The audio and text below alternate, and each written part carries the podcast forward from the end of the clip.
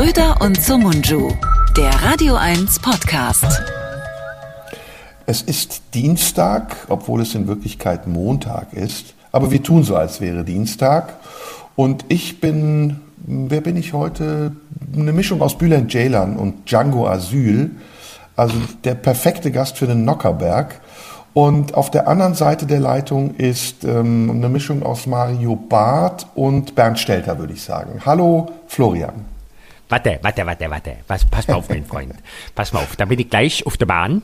Du Schwein, ich lass mich von dir nicht beleidigen, das sag ich dir, weil ich mach hier, ich mach, ich mach Stadion und was machst du? Du machst nichts. Ne, du hast ja nicht mal Haare auf dem Kopf. Weißt du, weißt du, was das heißt? Und weißt du, was ich mache, wenn ich fliege? Wenn ich fliege von Köln nach Berlin, weißt du was? Ich fliege nicht Propeller, ich fliege Düse. Sehr gut. Ja, das ist auf jeden Fall dein, dein äh, Notbrot, solltest du mal keinen Job mehr kriegen. Unbedingt. Das war meine Atze Schröder-Parodie. Hast du sie erkannt? Ja, ja, ja. Weißt du eigentlich, wie Atze Schröder wirklich heißt? Ja, dürfen wir aber nicht sagen. Ist strafbewehrt. Ja, aber äh, der hat so einen ganz komischen Namen. Ne? Irgendwie, mhm. Wir sagen es nicht, aber so einen ganz, ganz äh, komischen Namen, sagen wir mal. Atze Schröder ist übrigens wirklich ein Typ, der ähm, äh, das sehr, so konsequent macht, dass er, ich glaube wirklich, äh, dass, dass der schon geklagt hat und auch immer Recht bekommen hat, wenn jemand seinen wirklichen Namen abgedruckt hat. Ich weiß nicht, ob man ihn mittlerweile im Internet findet, ich habe keine Ahnung, aber ich, ich, ich mag das. Ich finde das so konsequent, dass man wirklich einfach ein Leben lang nur diese Kunstfigur ist. Denn man muss dazu sagen, dass Atze Schröder auch ganz anders aussieht, wenn man ihn sieht. Man erkennt ihn überhaupt nicht. Also man, man, wenn er, wenn er seine Perücke nicht aufhat, völlig anderer Typ.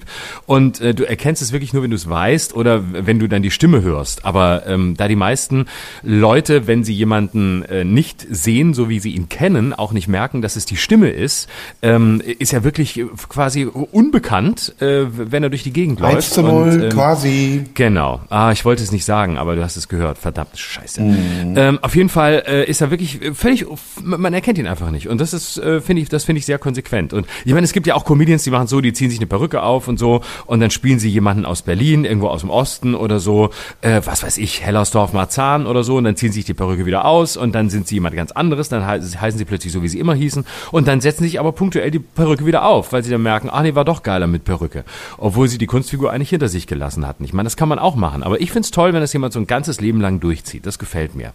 Mhm. Ich äh, weiß auch, dass er mehrere Gerichtsverfahren hatte, ne, weil er nicht wollte, dass man seine Identität, seine bürgerliche offenlegt. Ja, mhm. ich finde es, ähm, weiß ich nicht, warum, ist eigentlich egal. Ich kenne ihn auch, ich, es ist wie du sagst, ähm, man erkennt ihn nicht. Ist ein sehr freundlicher, höflicher Mensch, fast äh, mhm. schon schüchtern, wenn man ihn kennenlernt.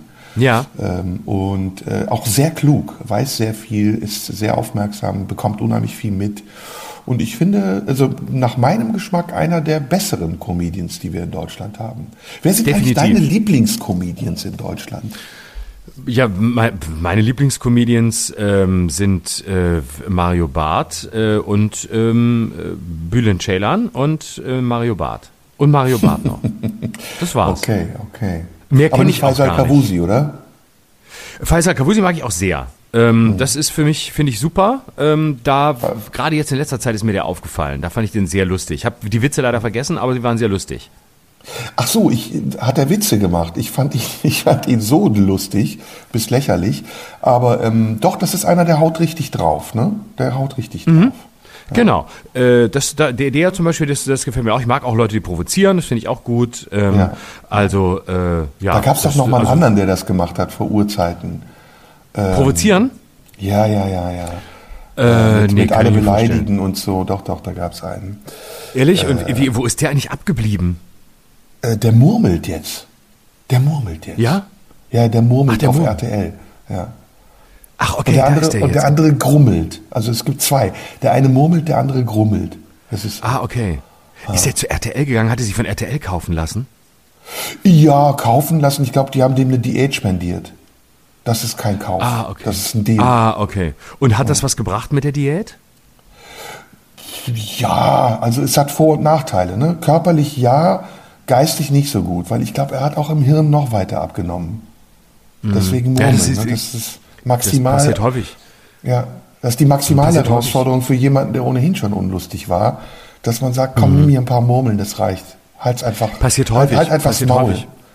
Genau, passiert häufig. Kennen kennen, Leu kennen Leute, die Diäten gemacht haben, äh, dass man häufig als erstes äh, im, an, an Gehirnmasse abnimmt. Das kenne ich auch. Ja. Ich habe mehrere Diäten hinter mir und ja. ähm, das spürt man bei mir auch jede Woche, dass ich sehr, schon sehr viel im Gehirn abgenommen habe ja. über die Zeit. Würdest du dich eigentlich gut finden, wenn du dich als Fremder sehen würdest? Wenn ich mich als im, äh, jetzt äh, äh als öffentliche Person oder als Privatperson, die jeden verklagt, die seinen wirklichen Namen rausgibt? Na, der private Florian Schröder sieht im Fernsehen den professionellen Florian Schröder. Bei Dieter nur. Nein, der hasst sich. Also ja? der hasst den anderen. Ja, ja, natürlich. Ja, klar. Wird sich unlustig äh, finden, oder was? Was würdest du an dir kritisieren, wenn du dich selbst sehen würdest? Fast alles. Also ähm, ständig sehe ich irgendwas, was mir, was mir nicht gefällt. Also ich versuche immer zu vermeiden, mich selbst zu sehen, wenn ich irgendwo laufe. Äh, dann gucke ich immer weg und äh, oder laufe weg oder ähm, verlasse äh, irgendwie das Elektrofachgeschäft, in dem ich meistens Fernsehen gucke nachmittags. Ich stehe ja meistens vor Schaufenstern und gucke, was so läuft. Ah, wie willkommen Mr. Ähm, Chance. Kennst du, ne? Genau. Sellers. Genau. Von Jerry Hab Kosinski. Ich mal erzählt, habe ich mal erzählt, dass ich wirklich früher, als ich in der, als ich so 14, 15 war und äh, nee 13, da war ich äh, mit 14 habe ich meinen ersten Fernseher bekommen, den ich mir selbst zum Geburtstag geschenkt habe. Und vorher hatten wir keinen Fernseher zu Hause. Und ich war so ein Musik- und MTV-Fan und alle hatten MTV in meiner Klasse, nur ich nicht.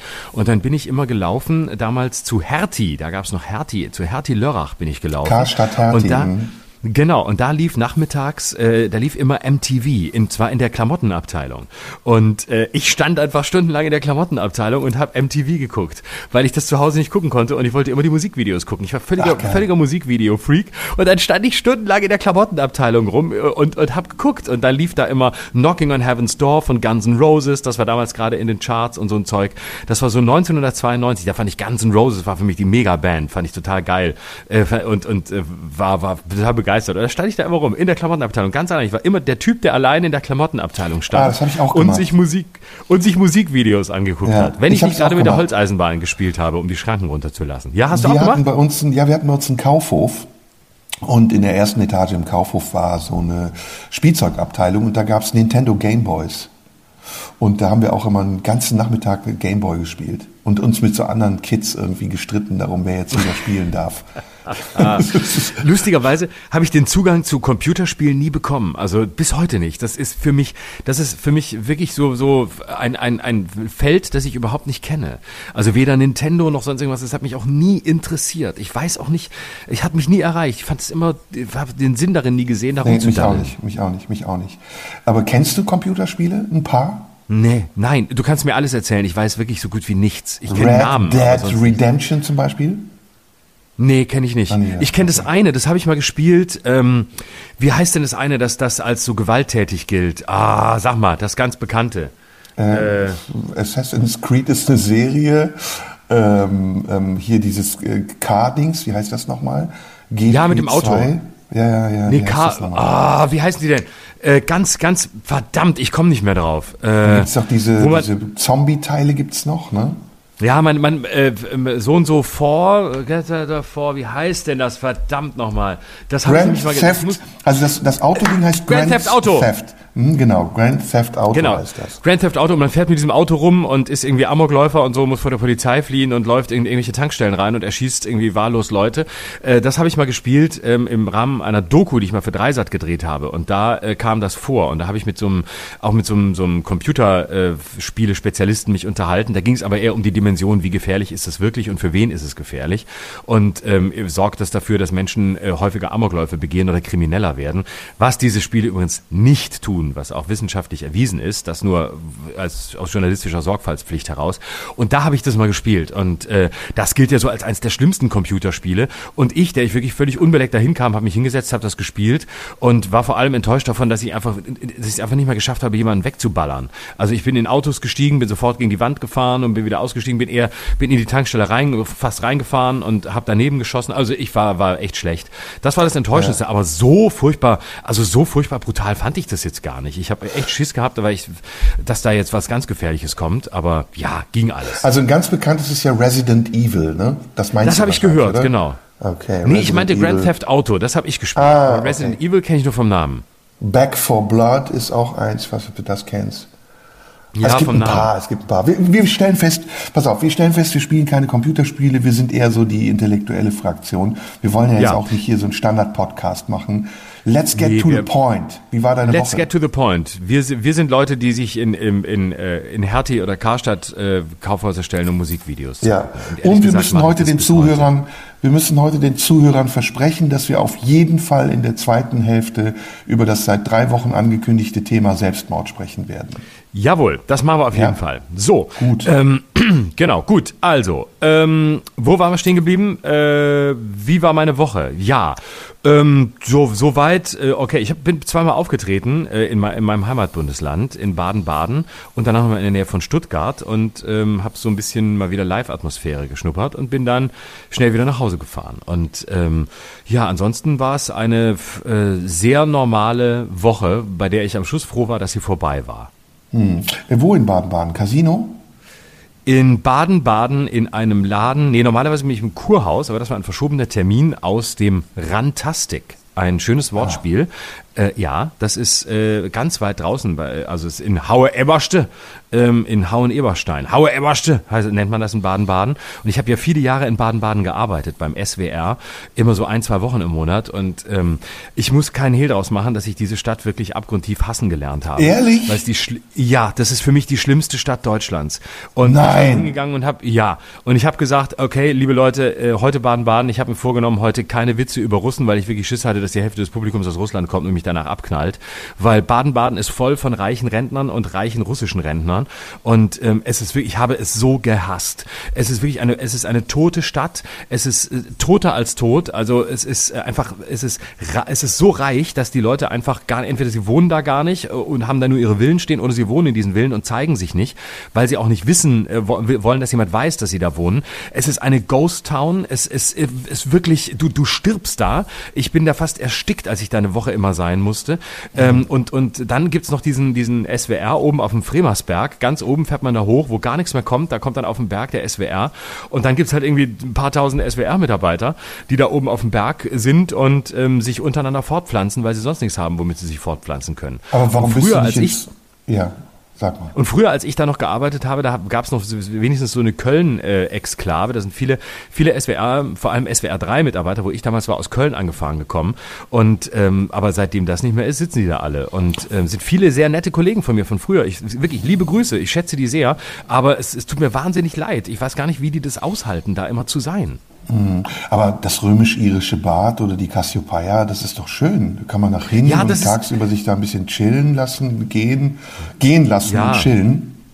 Ja, ich kann da, ich, da war ich ab und zu, aber das hilft ja nichts. Wenn du, kennst du das nicht, wenn du dich in einer Stadt einfach absolut unwohl fühlst und ja, klar. Äh, du kannst da und du kannst da nicht atmen, weil du denkst, das ist ja alles, was ich niemals wollte. Das ist wie lebendig begraben sein. Aber warum Dann kannst du auf die schönen da? Seiten die schönen Seiten nicht mehr. Ja, spielen ist spielen ist ja was anderes. Ich trete da auf, weil, weil, es, weil es natürlich eine Stadt ist, in der man auftreten kann. Aber ich, ich rede ja jetzt nicht darüber, dass ich auftrete, sondern dass ich da vor vielen Jahren gearbeitet habe und da wirklich ein, zwei Wochen im Monat gewohnt habe ähm, mhm. in so einer Pension ähm, direkt unterhalb vom Sender, oh, wo ich dann okay. immer immer hingefahren bin und ähm, äh, ja und äh, so das war wirklich so die ersten. Das war eine Pension mit äh, mit mit äh, mit Dusche auf dem Gang und äh, so eine ältere Frau, die das vermietet hat hat. Und äh, die, ich, die, das wird bis heute kolportiert in dieser Wohnung, dass ich da war. Das ist, war ist ewig her. Ich glaube, alles, was ich jetzt erzähle, ist verjährt. 2002 bis 2005 war das. Und dann habe ich da immer gewohnt. Und äh, das war so eine ältere Frau und das war so, ähm, ja, äh, eine alleinstehende ältere Dame, die, sagen wir mal, ähm, durchaus spießige Züge hatte. Also ich war, bin auf jeden Fall ist bis heute bekannt, dass ich immer der war, der da eine Woche im Monat war. Und ich habe mir das mit einer anderen Kollegin geteilt, die in der anderen Woche da war, die auch in Freiburg lebte damals. Und bis heute äh, höre ich Leute vom, vom, vom SWR, die da arbeiten und sagen, ja, wir wohnen da in der Pension. Und ähm, ich sage den Namen jetzt nicht, die Vermieterin erzählt immer noch von dir. Du bist aufgefallen durch regen Frauenbesuch. Oh, oh, oh, oh, oh. Ich, aber das war gar nicht so wild. Ich habe halt irgendwie, keine Ahnung, irgendwelche Freunde, Freundinnen, die ich damals halt hatte, oder meine Freundin, oder es war wahrscheinlich nicht nur eine, habe ich halt ab und zu mal mitgebracht. Und äh, das war dann für die gleiche reger Frauenbesuch. Und oh. da hat sie gesagt, oh je, oh je, was passiert da? Ah, okay. Ja, gut, du hast gespielt. Ähm, die Woche war aufregend für uns alle, glaube ich. Ne? Vor allen Dingen, ja. äh, wenn man so ein bisschen mal die Trends auf Twitter verfolgt hat. Lange Zeit äh, stand ganz weit oben Atomkrieg, äh, World War III. ist irgendwie komisch, ne? Das kommt es dir auch so vor, als würde man in einen falschen Film geraten sein?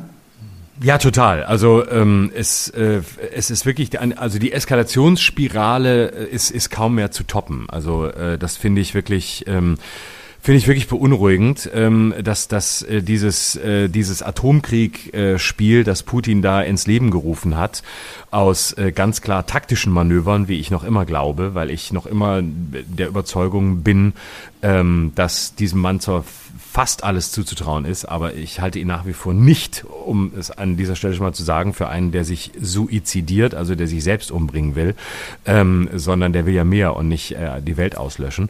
Ähm, deswegen glaube ich, dass das ein taktisches Manöver von ihm ist und ich bin schockiert darüber, dass die Welt oder die Weltöffentlichkeit oder Teile der Öffentlichkeit dieses Spiel so mitspielen, weil sie Lust haben, an der Eskalationsspirale noch ein bisschen weiter zu schrauben und weil sie einfach Lust haben, das Wort Atomkrieg in Umlauf zu bringen und äh, damit da eine Dramatik reinzubringen, die in die ohnehin schon große Dramatik nur noch eine sinnlose Dramatik bringt. Und ähm, ich verstehe das nicht, warum, warum das jetzt, ähm, warum das jetzt äh, das, das Narrativ ist, mit dem man über, über diesen Krieg spricht. Ich finde, man kann über ganz vieles reden, was in diesem Krieg passiert und äh, über ganz vieles reden, was schiefläuft, aber, aber jetzt über Atomkrieg zu reden, ach, das ist alles so, das ist mir alles äh, eine Nummer zu billig und lenkt eigentlich ab von den wirklichen Problemen dieses Kriegs.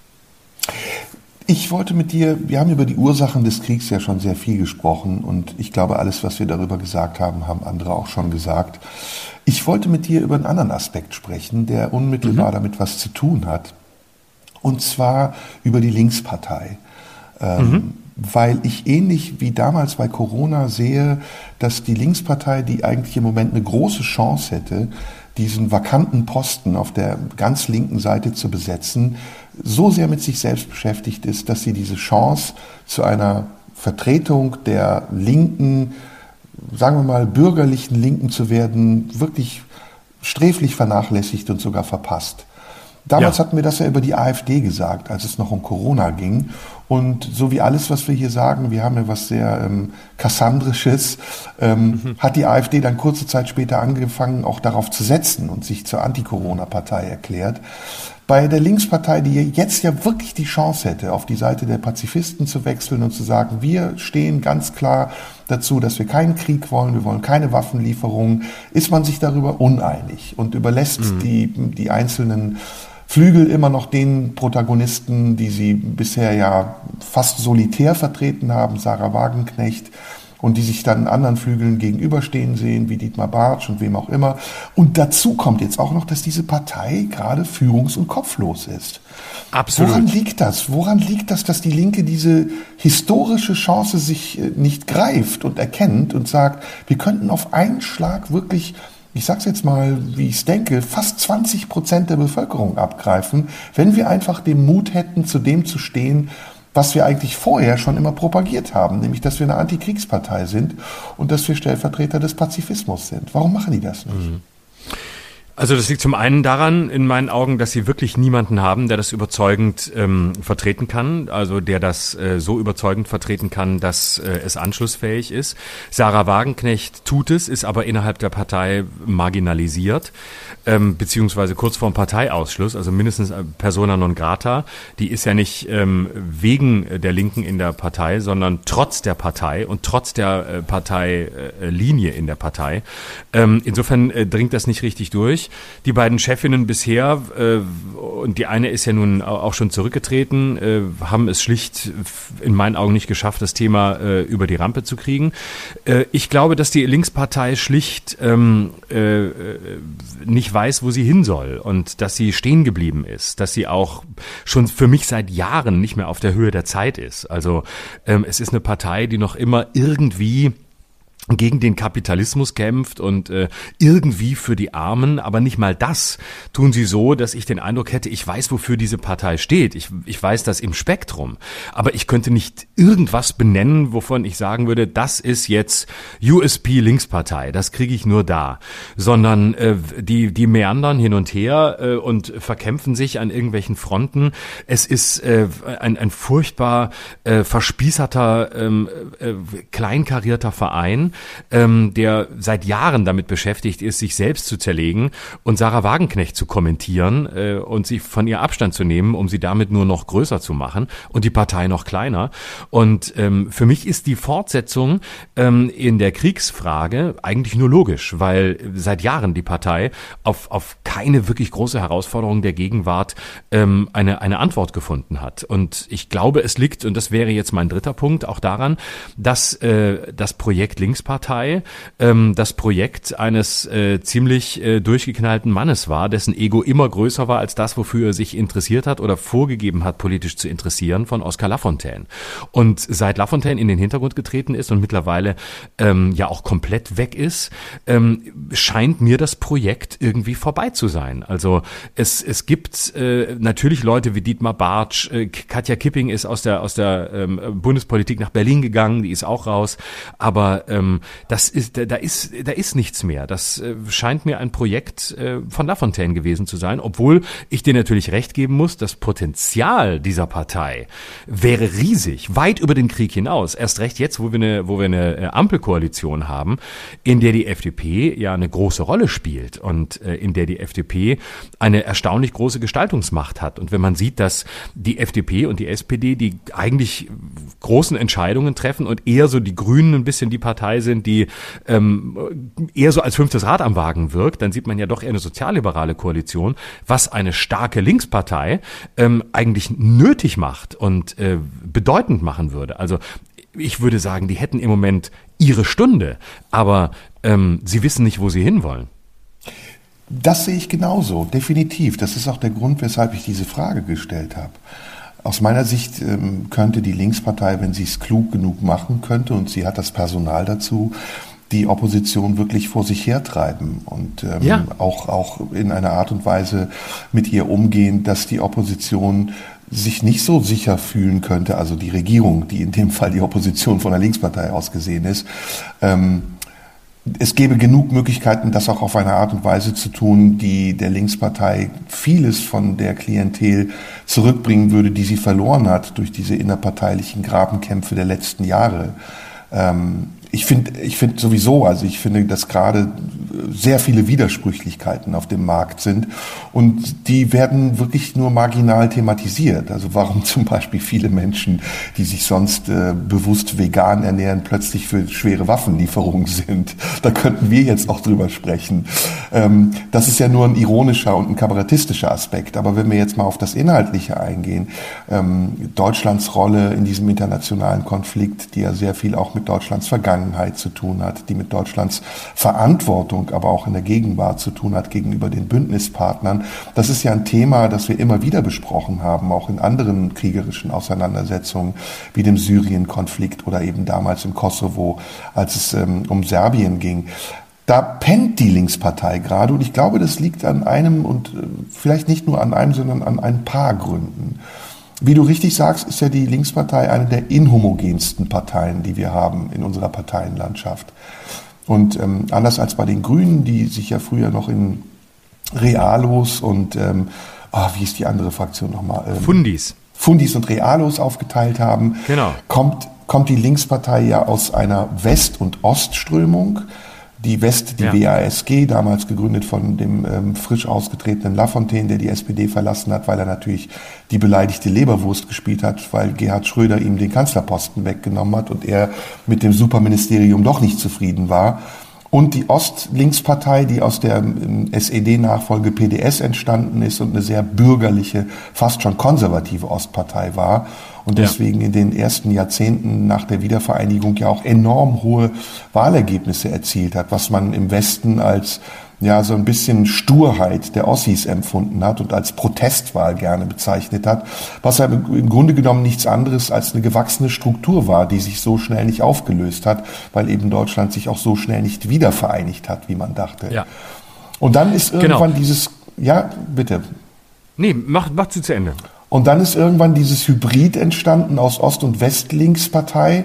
Die Linke mit ihren Protagonisten Lothar Bisky, Gregor Gysi, damals auch noch Oskar Lafontaine, der ganz weit vorne war, die aber in sich, also diese erste Generation der Linkspartei, die aber in sich auch nicht wirklich sich einig darüber war, wo sie sich positionieren will. Denn Oskar Lafontaine ist aus meiner Sicht immer noch ein reaktionärer Linker, der immer wieder auch ja. mit, ähm, mit Positionen der Rechten kokettiert, der sie übernimmt, der sie verändert und zu seinen Positionen macht. Sarah Wagenknecht ist aus meiner Sicht ähm, immer noch eine Extremlinke, eine Radikallinke, die ein bisschen mehr in die bürgerliche Mitte gerutscht ist und auch ihren Tonfall verändert hat. Und Gregor Gysi ist jemand, der ja fast schon liberal ist, also der ja schon ja. fast ähm, gar nicht mehr in die Linkspartei passt und gehört, aber trotzdem der erfolgreichste und beliebteste Vertreter der ja. Linkspartei ist, immer noch. Und mhm. aus diesem Dilemma heraus, aus dieser Inhomogenität heraus, ist etwas entstanden, dieses Hybrid, bei dem man heute nicht mehr weiß, als, sagen wir mal, potenzieller Linkswähler, was wähle ich eigentlich, wenn ich diese Partei wähle? Wähle ich genau. eine Antikriegspartei? Wähle ich eine Anti-Reichen-Partei? Wähle ich eine Anti-Flüchtlingspartei? Was wähle ich da eigentlich? Und das ist eigentlich schade, weil ich glaube, dass wir in Deutschland eine starke Linke bräuchten, weil gerade die SPD diesen Posten ja sträflich vernachlässigt und verweisen also, lässt.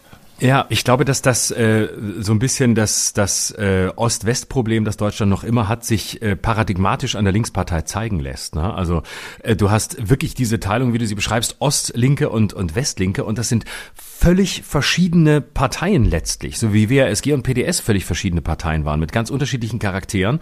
Und die sind eben ähm, so wenig zusammengewachsen, wie bis heute Menschen in Baden-Württemberg wirklich Menschen aus äh, Sachsen oft verstehen. Das ist ja leider nach wie vor so. Da hat sich viel getan.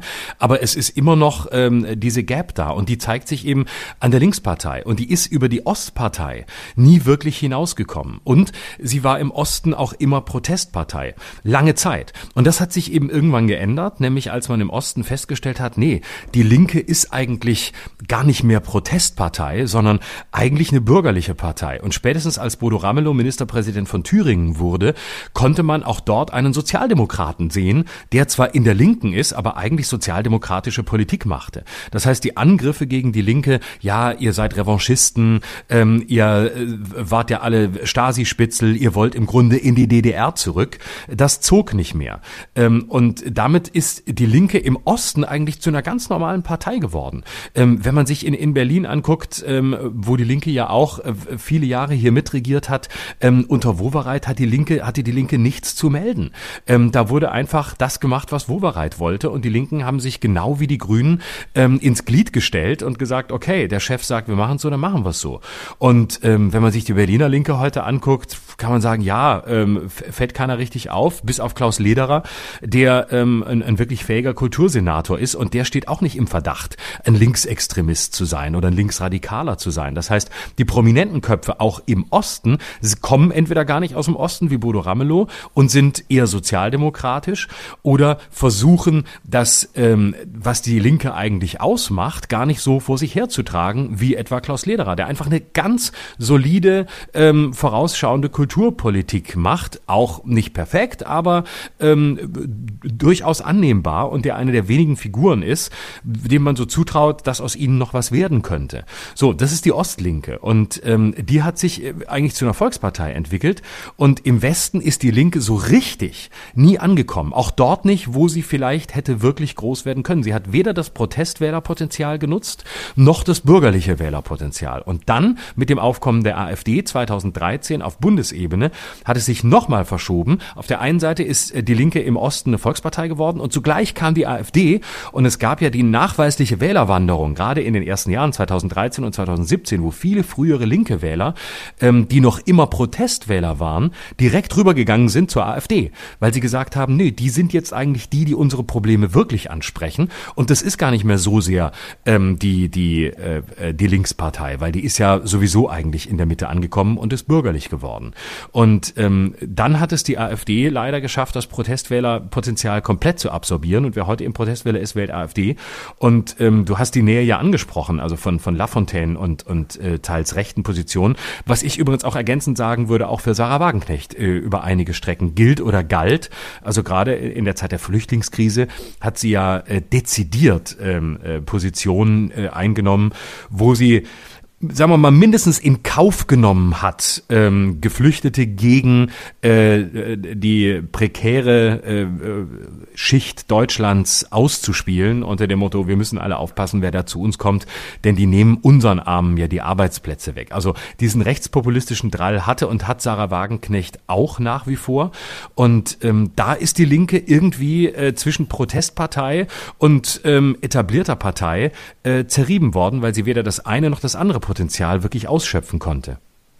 Also ich muss dir in einem Punkt widersprechen. Lederer ist für mich kein guter Kultursenator. Da muss man sich nur an die ganze Farce um die Volksbühne erinnern, wo er sich aus meiner Sicht sehr ungeschickt verhalten hat. Aber das ist ein anderes Thema, da müssten wir eine eigene Sendung drüber machen. Ja. Gleichwohl ähm, weiß ich, was du damit meinst. Die, das, die Regierungsfähigkeit der Linken, die ja mit der ersten Koalition in Sachsen-Anhalt begonnen hat, als die Linken zum ersten Mal Teil einer Regierung geworden sind. Zwar einer Landesregierung, aber damit eine Grenze überschritten haben, die hat sich ja unter Beweis gestellt. Man hat ja diese, diese dramatischen Warnungen der, der CDU lange Zeit ernst genommen und äh, vielleicht waren sie auch lange Zeit berechtigt, dass da die Kommunisten durch die Hintertür an die Macht kämen. Und mittlerweile hat sich die Linkspartei so sehr verändert, dass man weiß, okay, sie ist ein Teil des Parteienspektrums geworden und dazu gehört auch, dass sie regierungsfähig und sogar wiederwählbar regierungsfähig ist, wie man in Thüringen sieht. Bodo Ramelow, gebe ich dir recht, ist aus meiner Sicht sogar tatsächlich eher ein SPD-Politiker als ein linken Politiker. Ja. Gleichwohl ist es so, es gibt in der Linken mehr als in allen anderen Parteien sehr viele unterschiedliche Strömungen. Ähm, die Protagonisten Petra Pau, Katja Kipping, Dietmar Bartsch, Sevim Dardelen, Klaus Ernst, die stehen alle für ganz unterschiedliche Richtungen und sie kommen auch aus unterschiedlichen Richtungen. Und die zwei, die wir genannt haben, Oskar Lafontaine und Sevim Dardel, äh, Sevim Dardel, sage ich, ähm, Sarah Wagenknecht, die stehen für, für das Außenbild der Linkspartei viel mehr, als sie es wirklich verkörpern. Denn die Positionen, die sie einnehmen, sind weit weg von dem, was in der Partei Mitte stattfindet und was in der Partei Realität stattfinden sollte, was man ja jetzt auch gesehen hat. Der Sexismusskandal, die Auseinandersetzung der Partei mit sich selbst, der Austritt, der Rücktritt der Parteivorsitzenden und die Unfähigkeit, sich so schnell zu rekonstruieren und zu, so zu regenerieren, dass man in einer der größten Krisen, die wir eigentlich seit dem Zweiten Weltkrieg erleben, inklusive Corona, ähm, wort- und sprachlos dasteht und machtlos ist. Und es gab zwei Versuche, wie du weißt, oder einen aktuellen Versuch, dem ich der Linkspartei sogar zurechnen würde, indirekt und einen konkreten Versuch, der aus der Linkspartei sogar direkt kam. Das war die Bewegung Aufstehen, an die du dich ja sicher erinnerst. Und einige ja. der Unterzeichner des offenen Briefes, der ja in der letzten Woche publiziert wurde, gehören auch zu dieser Bewegung, unter anderem Antje Vollmer, ähm, die ich sehr schätze und die mit ihrer Meinung für mich eine ganz wichtige Rolle spielt und eine Position einnimmt, die in vielen Punkten meiner Position, äh, mit meiner Position übereinstimmt. Aber wenn man sieht, was damals schon bei Aufstehen das Problem war und es ein bisschen betrachtet mit dem, was wir gerade über die Linkspartei sagen und inklusive diesem Versuch des offenen Briefes und damit einer Positionierung einer, einer ähm, Fraktion innerhalb der Bevölkerung gegen das, was im Moment Common Sense ist. Da sieht man, dass das sehr effektivlos ist, dass es sehr ähm, flickgeschustert wird, wirkt und dass es ohne tatsächlich ohne große Wirkung, großartige, großartige Auswirkung auf die öffentliche Debatte zu bleiben scheint. Du hast es ja sicher mitverfolgt und Aufstehen muss ich jetzt nicht nochmal nacherzählen. Das war ja der Versuch dieser, dieser, dieses Zusammenschlusses aus unterschiedlichen äh, Politikern, Künstlern, eine Gegenbewegung zu dem, was ehemals links war, aufzubauen. es ist ja letztendlich daran gescheitert, dass es an der Finanzierung viele Zweifel gab und dass eben auch diese Machtstrukturen, die ohnehin schon vorhanden waren, ja auch die Machtkämpfe in der Linkspartei sich übertragen haben und Sarah Wagenknecht, die ein bisschen als Galionsfigur sich dieser Bewegung betrachtet hat und auch ein bisschen ähm, sie benutzt hat, um zu meutern gegen die Linkspartei, relativ schnell die Segel gestrichen hat, weil sie gemerkt hat, dass sie in dieser Bewegung nicht weiterkommen kann, als sie es auch zum Beispiel in der Linkspartei nicht kommt. Sarah Wagenknecht ist und bleibt eine machtorientierte Politikerin. Das hat sie gleich mit ihrem Mann.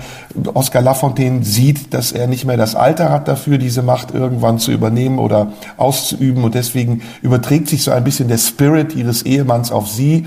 Sie wirkt auf mich immer so ein bisschen, als würde sie lauern auf die Position, die ihr den größten Vorteil bringt. Und das ist oft ja. sehr populistisch, wie du richtig sagst. Es war bei der Flüchtlingsfrage sogar gefährlich populistisch, weil sie ja. damit rechtsextremen Positionen kokettiert hat weil sie genau wusste, dass das ihr Zuspruch bringen würde. Manchmal ist es aber auch sehr klug, das muss man auch dazu sagen.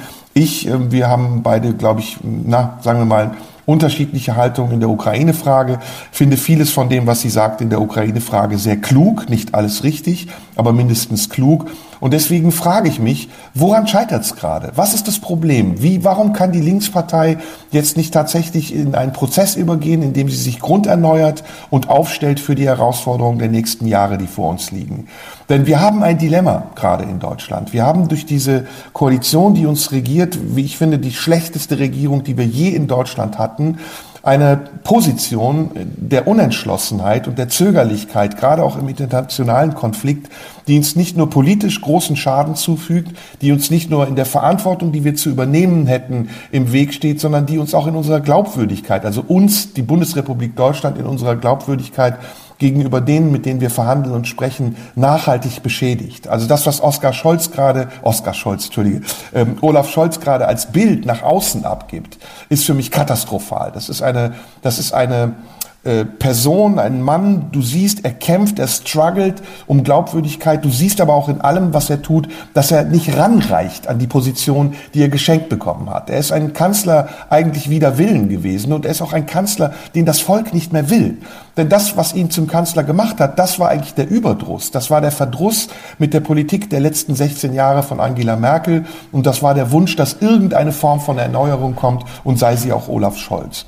Und dass da die Linkspartei diese Chance nicht erkennt und sich mindestens koalitionsfähig macht für die SPD und ihr damit auch eine Ausstiegsmöglichkeit aufzeigt aus dem Dilemma, in dem sie steckt, in dieser, wie ich finde, sehr wackeligen Konstellation aus FDP, Grünen und SPD, das ist ein großes Versäumnis und das ist dumm, um es noch einfacher mhm. zu sagen. Und ich frage mich, wie man es dazu bringen könnte, wenn man Mitglied der Linkspartei wäre, was wir beide nicht sind, und was es uns bringen würde, wenn es so geschähe. Also äh, das leitet ganz gut über zu, zu dem Thema, worüber ich noch mit dir reden wollte, nämlich äh, unter anderem über, die, über Olaf Scholz und die aktuelle Haltung der SPD. Ähm, und ich würde dir in zwei Punkten widersprechen. Also ich glaube nicht, dass Olaf Scholz ähm, der, äh, der Kanzler des Überdrusses über Merkel ist, sondern er ist die Fortsetzung. Und er ist der Wunsch offenbar einer Mehrheit, äh, die sich genau diese Politik der, ähm, ja, auch wenn es ein Gerhard Schröder-Wort, ruhigen Hand ist, möglichst äh, wenig äh, Action Action, möglichst wenig Politik, wir wollen nicht behelligt werden. Und das war es ja, wofür Olaf Scholz stand und, stand. und wenn wir uns erinnern, er hat den Wahlkampf gewonnen, weil er schlicht nicht aufgefallen ist, weil er der unauffälligste war. Er hat keine Fehler gemacht, ähm, im Gegensatz zu seinen Gegenkandidaten Laschet und Baerbock, ähm, die viele Fehler gemacht haben, die zum Teil in Fettnäpfchen getreten sind, die zum Teil auch medial völlig überhyped wurden.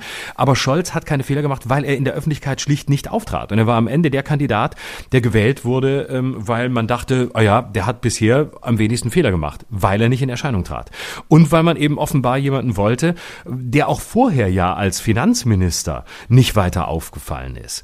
Und ähm, insofern ja, gut, erscheint mir das eher eine Fortsetzung. ist ja natürlich aufgefallen, aber darüber spricht ja, klar. man heute nicht mehr. Natürlich nicht. Und äh, genau, und es ist bis heute äh, gibt's äh, gibt's äh, den den den Wirecard äh, Skandal, es gibt äh, Cum-Ex und und viele weitere. Äh, inwieweit er da beteiligt war oder nicht äh, oder inwieweit das justiziabel ist oder nicht, wäre ein eigenes Thema, da will ich auch gar nicht weiter drauf eingehen. Aber ähm, es ist auf jeden Fall, ähm, es liegt da was in der Schublade und es ist nicht ausgeschlossen, dass er da auch Leichen im Keller hat. Aber es sind eben komplexe Leichen, die nicht so leicht zu verkaufen sind, wie wenn eine Familienministerin vier Wochen nach Frankreich fährt, was natürlich für einen sofortigen Rücktritt sorgen muss. Das nur als kleine ironische Pointe am Rande. Aber Scholz als Kanzler ist, glaube ich, ähm, äh, ja erstens von der von der ähm, von seinem Amt äh, definitiv überlastet. Äh, er hat im Gegensatz zu Merkel eine ungeheure Arroganz Arroganz, wie ich finde. Das hatte Merkel nie, mindestens nicht nach außen. Ähm, er hat so eine, so eine, so ein, so ein Journalistenhass, so eine Besserwisserei. Man hat immer so das Gefühl, er will lieber mit niemandem reden. Vor allem will er auch nichts erklären, weil äh, er macht sowieso alles am besten und die sollen ja. mal alle die Klappe halten, und weil er alles verstanden hat. Also ich, Duckmäuser und hat so was Schlumpfiges an sich, finde ich. Genau. Das schöne Wort von Markus Söder, er, er lacht immer so schlumpfig. Da muss man ausnahmsweise mhm. Söder recht geben. Das ja. ist leider eine gute Formulierung. Ja. So, und ähm, insofern äh, finde ich auch, und das ist auch eine schöne Überleitung zu, damit können wir das zusammenbinden, zu dem, zu dem offenen Brief, ähm, über den ich auch noch mit dir reden wollte. Was ich an dieser, was, was ich nicht verstehe, also ich verstehe vieles an diesem Brief nicht und ich teile ihn auch überhaupt nicht. Aber ähm, was mich wirklich verwundert ist, dass man, ähm, dass hier Menschen, Intellektuelle, Prominente ähm, Scholz beispringen, dass er bitte keine schweren Waffen liefern soll und ihm äh, unterstellen, ähm, dass er äh, so besonnen agiert. Und ich dachte, Leute, ey, der Typ agiert überhaupt nicht besonnen. besonnen. Das ist ein Zauderer und ein Zögerer und es gibt ein, es gibt einen Unterschied zwischen Besonnenheit und Nachdenklichkeit und absoluter Unentschlossenheit. Also wenn ich mir allein die Begründungen der letzten Woche angucke oder der letzten Wochen, ähm, die er zum Thema schwere Waffenlieferungen geliefert hat, äh, da, da habe ich nicht das Gefühl, dass der Typ besonnen ist, sondern dass er einfach gar nicht weiß, was er will. Also zuerst hat er gesagt, man könne keine Waffen an die Ukraine liefern, weil äh, in der Ukraine könne man mit dem Gerät gar nicht umgehen. Dann hieß es, ja, man könne keine Waffen liefern, weil das Gerät ist ja gar nicht lieferbar. Dann hieß es, das Gerät ist nicht funktionstüchtig. Und dann dachte ich, Moment, ist jetzt das Gerät nicht funktionstüchtig, was da ist, oder ist das Gerät, was nicht lieferbar ist, auch nicht funktionstüchtig? Und schließlich hieß es, ja, nee, wir können es nicht liefern liefern, weil Achtung, die Bundeswehr braucht es selbst. Das war das erste Mal, dass ich dachte, jetzt verstehe ich es, weil dass die Bundeswehr nicht funktionstüchtiges Gerät dringend braucht, weil sie nichts anderes kennt, das erscheint mir nachvollziehbar. Und dann schließlich hieß es, ja, nee, ähm, keine deutschen Alleingänge von Scholz, wir können es nicht machen, weil äh, die Bündnispartner nicht mitziehen. Dabei haben schon sehr viele andere Länder ja längst schwere Waffen geliefert und sogenannte Alleingänge gewagt, die keine mehr waren, weil es mehrere Länder waren. Also, jenseits jetzt zunächst der Frage, was man von schweren Waffen hält, ist die Positionierung von Scholz alles andere als klar. Und es ist nicht Besonnenheit. Das ist äh, offensichtlich Unfähigkeit und äh, ein, ein Gezaudere und ein Hadern, ähm, weil er nicht weiß, was er will. Und die größte Pointe war ja dann schließlich, als vergangene Woche der Bundestag mit großer Mehrheit beschlossen hat, dass schwere Waffen geliefert werden. Scholz ist nicht mal da. Er ist in Japan unterwegs. Der Minister der Annalena Baerbock für die Abstimmung zur Impfpflicht Klammer auf, Zwinkersmiley, Klammer zu, von einem NATO-Treffen zurückgeholt hat, fährt einfach nach Japan, statt verdammt nochmal da zu sein und sich dieser Diskussion zu stellen. Und auch da macht er sich wieder aus dem Staub, verschwindet und hält die Klappe und sagt dann aus Japan, ähm, das Ergebnis sei eine Bestätigung seiner Politik. Und ich dachte, Junge, es ist überhaupt keine Bestätigung deiner Politik, weil es kann gar keine sein, weil man weiß überhaupt nicht, was du wirklich willst. Mhm. Ähm, äh, boah. Also, ich muss mich sammeln. Ähm, offensichtlich bist du in deiner Meinung, die du vor zwei Wochen vertreten hast, noch fester geworden und äh, sprichst ähnlich ja auch wie bei Corona, wo du am Anfang gegen die Impfpflicht warst, jetzt für die Lieferung von schweren Waffen. So ist mein Eindruck. Und das ist ein gutes Recht und deswegen unterhalten wir uns hier, um uns auszutauschen. Ich bin anderer Meinung und ich bin immer noch entsetzt, ehrlich gesagt, darüber, dass du diese Meinung hast. Und trotzdem ähm, möchte ich, anders als das in den öffentlichen Debatten ist, versuchen, verbal ein bisschen abzurüsten und wegzukommen von dieser Haltung, ähm, entweder du bist gegen mich oder du bist für mich. Ich würde gerne erstmal verstehen, was das bedeutet und ich würde versuchen, dir zu erläutern, warum ich anderer Meinung bin. Hm, erster Punkt, die anderen liefern doch schwere Waffen, warum sollen wir es nicht auch tun? Weil wir keine Verpflichtung dazu haben. Wenn die anderen das tun, dann riskieren sie die Konsequenzen ihrer Lieferung und das heißt nicht automatisch, dass wir das Gleiche tun müssen. Zweitens, ich sehe immer noch ein großes ethisches Problem. Das teile ich mit den Schreibern dieses Briefes. Ich möchte nicht, dass Deutschland aufgrund seiner historischen Verantwortung und auch der Belastung sich in irgendeiner Form an Waffeneinsätzen im Ausland beteiligt. Das ist aber auch das ähm, gewesen, was die Grünen noch bis vor sehr kurzer Zeit auf ihren Wahlplakaten hatten und was sie jetzt sehr schnell aufgegeben haben zugunsten eines angeblichen Realismus, der sie dazu zwingt. Und diesen Realismus begründen sie immer wieder mit historischen Vergleichen, die ich sehr hinkend finde. Das haben wir ja auch schon besprochen. Es geht nicht um das Besiegen irgendeines Hitlers 2.0, sondern es geht um Besonnenheit in einem Konflikt, in dem sich gerade die Spirale immer weiter dreht und eine ganz gravierende Eskalation droht, bei der es nicht nur um Machtverhältnisse geht, sondern bei der es um Leben und Tod und um die existenzielle Frage geht, wie sehr uns ein Atomkrieg auf dieser Welt bedrohen darf und kann. Deswegen bin ich da immer noch der Meinung, wir dürfen das überhaupt nicht aufs Spiel setzen. Wir dürfen das weder verbal aufs Spiel setzen, was ich ganz gefährlich finde, und zwar von beiden Seiten aus. Auch Lavrov spricht über den Atomkrieg, aber auch Baerbock spricht über den Atomkrieg. Und wir müssen wirklich aufpassen, dass wir uns da die Argumentationen nicht diktieren lassen von Menschen, die andere Interessen haben, wie zum Beispiel dem ukrainischen Botschafter, der jeden Tag irgendeine neue Formulierung rausholt, um die Deutschen zur Verantwortung zu verpflichten. Davon würde ich mich nicht beeindrucken lassen. Jetzt zu Olaf Scholz. Da gebe ich dir in vielen Punkten recht. Ich finde es sehr pointiert, was du sagst. Er bestellt Annalena Baerbock zur Abstimmung über die Impfpflicht in den Bundestag, ist aber selbst nicht da. Zweiter Aspekt an dieser Japan-Reise, den ich sehr ungeschickt fand, ist eben nicht nach China zu fahren als allererstes, was ja ein diplomatisches Geschick wäre, um Russland zu zeigen, dass wir China immer noch einbinden in unsere bilateralen Verhandlungen über die Lösung dieses Konfliktes, sondern er fliegt nach Japan und demonstriert damit gleichzeitig, ähm, wem er sich wie verpflichtet fühlt und schürt damit weiter auch diesen Konflikt, der sehr viel mit dem Bündnis China und Russland auch zu tun haben wird in der Zukunft. Das verspreche ich dir. Russland orientiert sich ja jetzt schon ganz stark in Richtung China um. Was seine Fähigkeiten als Kanzler angeht, stimmen wir hundertprozentig überein. Er ist zögerlich, er ist überfordert, er ist jemand, der sein Fähnlein in den Wind hängt, er ist amtsgeil, er wollte Kanzler werden, weil er Kanzler werden wollte und nicht so wie damals Angela Merkel das gesagt hat, sie dem deutschen Volke dienen, diesem deutschen Land dienen wollte. Und jetzt stellt er fest, ach, das schöne Image des Grinsekanzlers, das hat nicht ausgereicht, ich muss ja auch noch Entscheidungen treffen.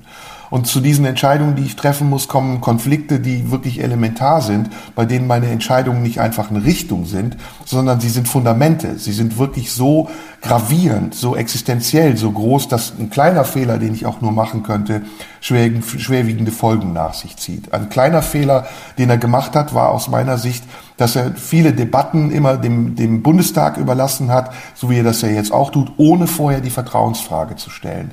Dass er sich nicht nochmal die Legitimation und die Bestätigung des Parlaments geholt hat, dass unter den geänderten Voraussetzungen, die wir jetzt aufgrund dieser zwei großen Weltkrisen haben, sein Amt nicht mehr garantiert sein darf, sondern dass er eine neue, ein neues, eine neue Legitimation dafür braucht, dass er so handeln kann, wie er handeln will. Dann hätte er auch konsequenter entscheiden können, in welche Richtung er geht. Und zuletzt der offene Brief, über den du gesprochen hast. Ja, es gibt an diesem offenen Brief tatsächlich sehr viele seltsame Seiten und wie ich finde auch fragwürdige und inkonsequente Argumentationen dass man, das finde ich ein bisschen durchschaubar, Olaf Scholz ähm, ähm, auf seine Seite zieht, um ihm zu sagen, bleib bitte bei deiner Linie, denn du hast da eine große Verantwortung für uns, ist ja, stimmt ja nicht. Olaf Scholz hat keine Seite. Er wechselt die Seite nach Belieben und man merkt erst am Ende, wenn es eine Mehrheit gibt für die eine Seite, dass er auch auf der gleichen Seite steht. Dennoch kann ich das Anliegen der Unterzeichner dieses Briefes verstehen und ich bitte darum, ich wollte mit ihr übrigens auch über Noel Komsky sprechen, dass man nicht vergessen darf, dass die Stimme derer, die diesen Brief unterzeichnet haben, nicht irgendwelche Stimmen sind, sondern das sind wirklich Leute wie Antje Vollmer. Ich habe ja gesagt, dass ich sie persönlich sehr schätze, aber ich schätze auch ihre politische Einschätzungskraft sehr. Das sind auch Künstler wie Lars Eidinger, die nicht irgendwie verblendet sind und plötzlich auf einem pazifistischen Trip sind und die Realität nicht erkennen wollen, sondern das sind Menschen, die sich ernst zu nehmende, ja, ich wiederhole das, ernstzunehmende und ernsthafte Sorgen über dieses Land, über diese Welt machen. Und für mich ist es nicht die Lösung wie Anton Hofreiter, diese Leute als verantwortungslos zu beschimpfen und damit die Gräben auch noch weiter zu vertiefen und es zu einer Entscheidungsfrage zu machen, ob man gegen oder für schwere Waffen ist, sondern es ist noch mehr Anlass dazu, nicht nur im inneren Dialog zu bleiben, sondern auch weiterhin den diplomatischen Dialog mit allen beteiligten Seiten an diesem Konflikt zu suchen. Und letzter Aspekt, ein wichtiger Aspekt. Wir sehen doch gerade, dass die Möglichkeiten, die wir haben, diese diplomatischen diplomatischen Möglichkeiten, die wir hatten, diesen Konflikt im Vorfeld schon in eine Richtung zu lenken, die nicht so, die nicht so aussichtslos ist, wie sie jetzt zu sein scheint, dass diese diplomatischen Lösungen da waren, dass wir sie zum Teil verspielt haben, weil wir Drohungen ausgesprochen haben, die wir gar nicht aussprechen konnten. Wir, damit meine ich immer die Bundesregierung, nicht dich oder mich oder Deutschland allgemein. Habe ein bisschen den Hang dazu, immer ein Pluralis Majestatis zu sprechen. Das sehen wir jetzt an der Gasfrage. Wir, wir haben ganz schnell von Embargos gesprochen. Wir haben ganz schnell davon gesprochen, dass wir auf russisches Gas verzichten wollen. Wir haben dabei aber die Konsequenz nicht gesehen, dass wir vielleicht im nächsten Winter keine Energie mehr haben, um unsere Wohnung zu heizen.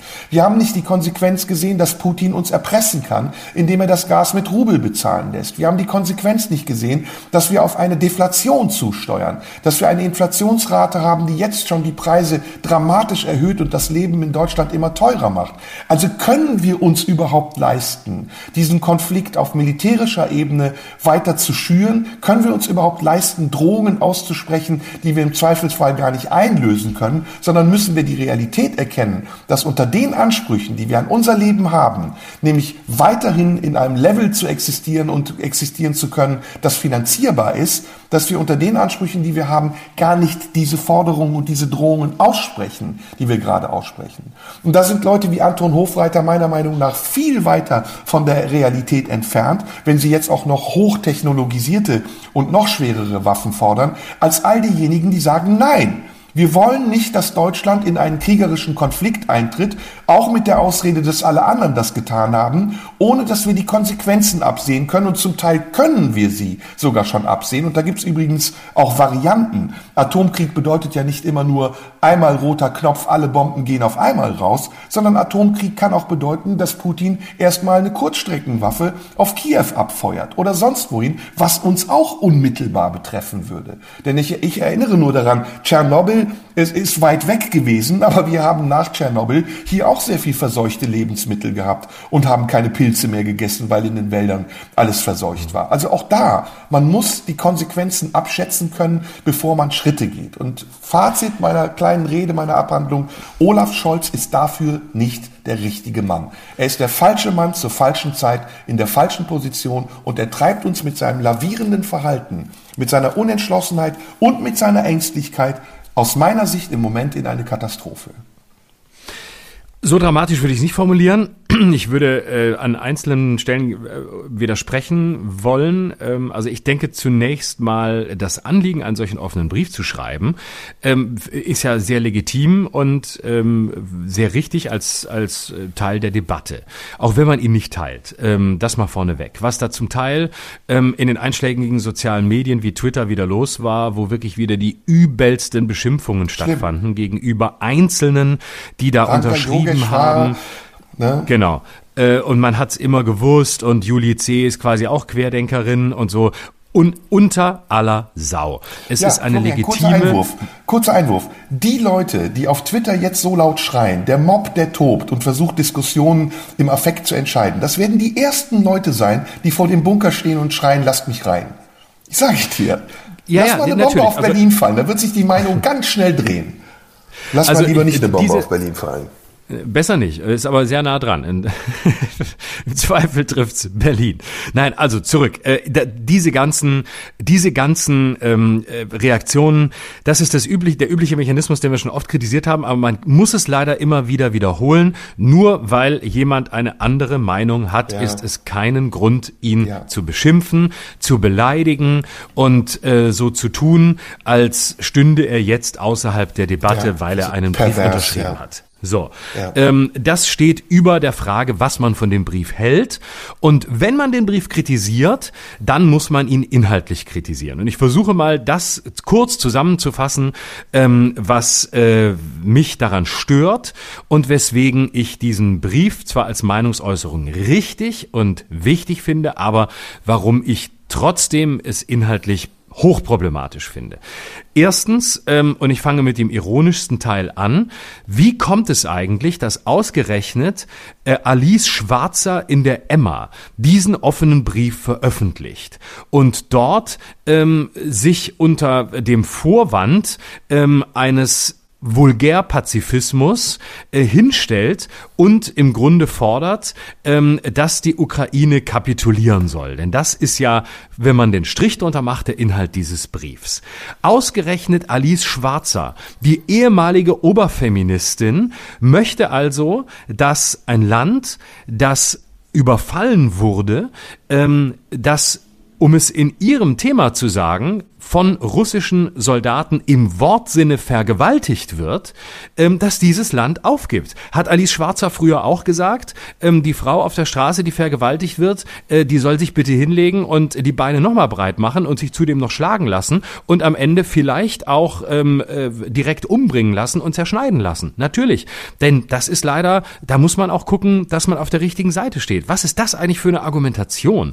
Wie kann ausgerechnet Alice Schwarzer vor dem Hintergrund dessen, was in Butscha passiert ist, sich ernsthaft auf diese Seite stellen und diesen Brief veröffentlichen? Also schon das leuchtet mir überhaupt nicht ein.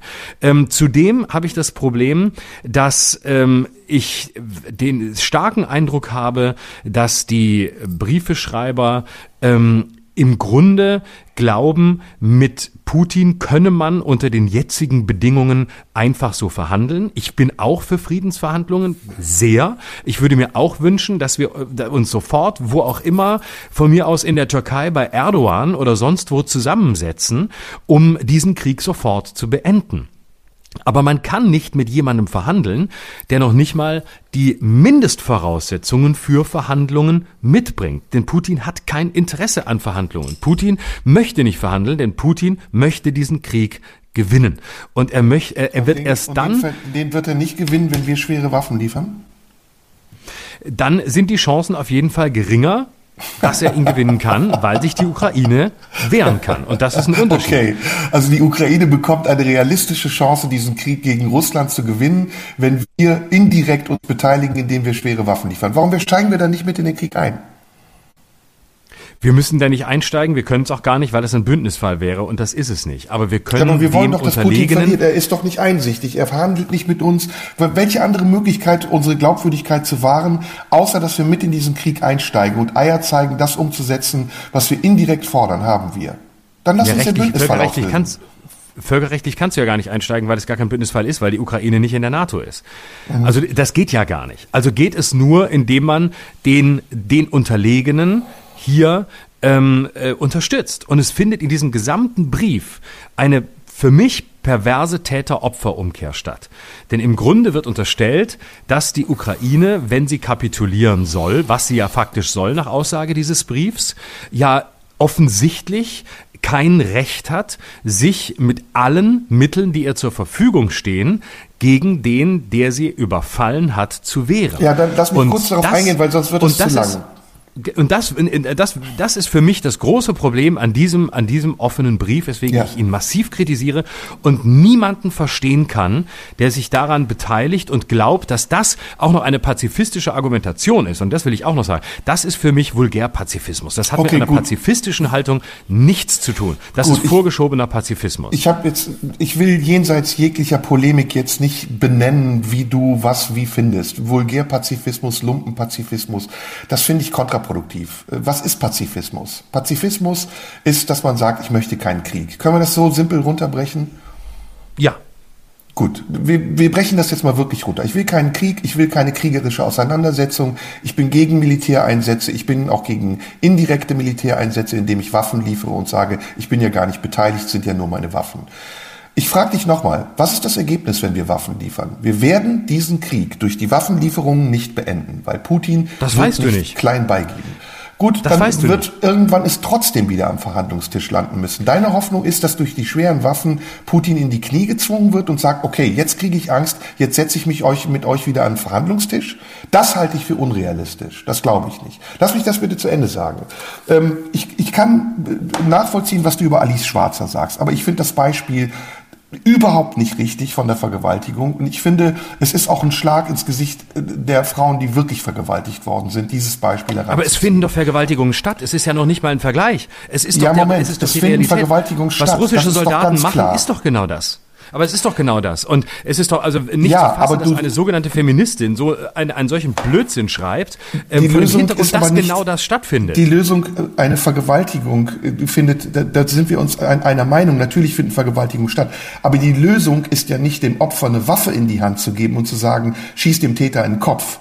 Das ist ja nicht die Lösung, sondern die Lösung ist die Verurteilung des Täters und erstmal diese Tat überhaupt festzustellen und sie dingfest zu machen. Das ist die Lösung. Wir dürfen uns doch nicht auf die gleiche Ebene einlassen wie die, denen wir vorwerfen, dass sie die Ebene schon längst verlassen haben. Und das ist die Ebene. Wenn wir Waffen liefern, wenn wir sagen, wir haben einen Grund dazu zurückzuschlagen, dann gehen wir genau auf die gleiche Ebene, die Putin auch hat. Und ich will nicht auf diese Ebene. Ich bin aber auch nicht auf der Ebene derer, die diesen Brief geschrieben haben, sondern ich will konstruktiv und ich will herausfinden, wie wir zurückkommen können zur Diplomatie. Und das fängt damit an, dass wir erstmal auch wirklich in unserem Sprachgebrauch abrüsten und dass wir versuchen, aus dieser Spirale rauszukommen. Und das habe ich dir gesagt vor zwei Wochen. Es geht Putin, glaube ich, nicht um das, was du sagst. Da sind wir grundsätzlich unterschiedlicher Meinung.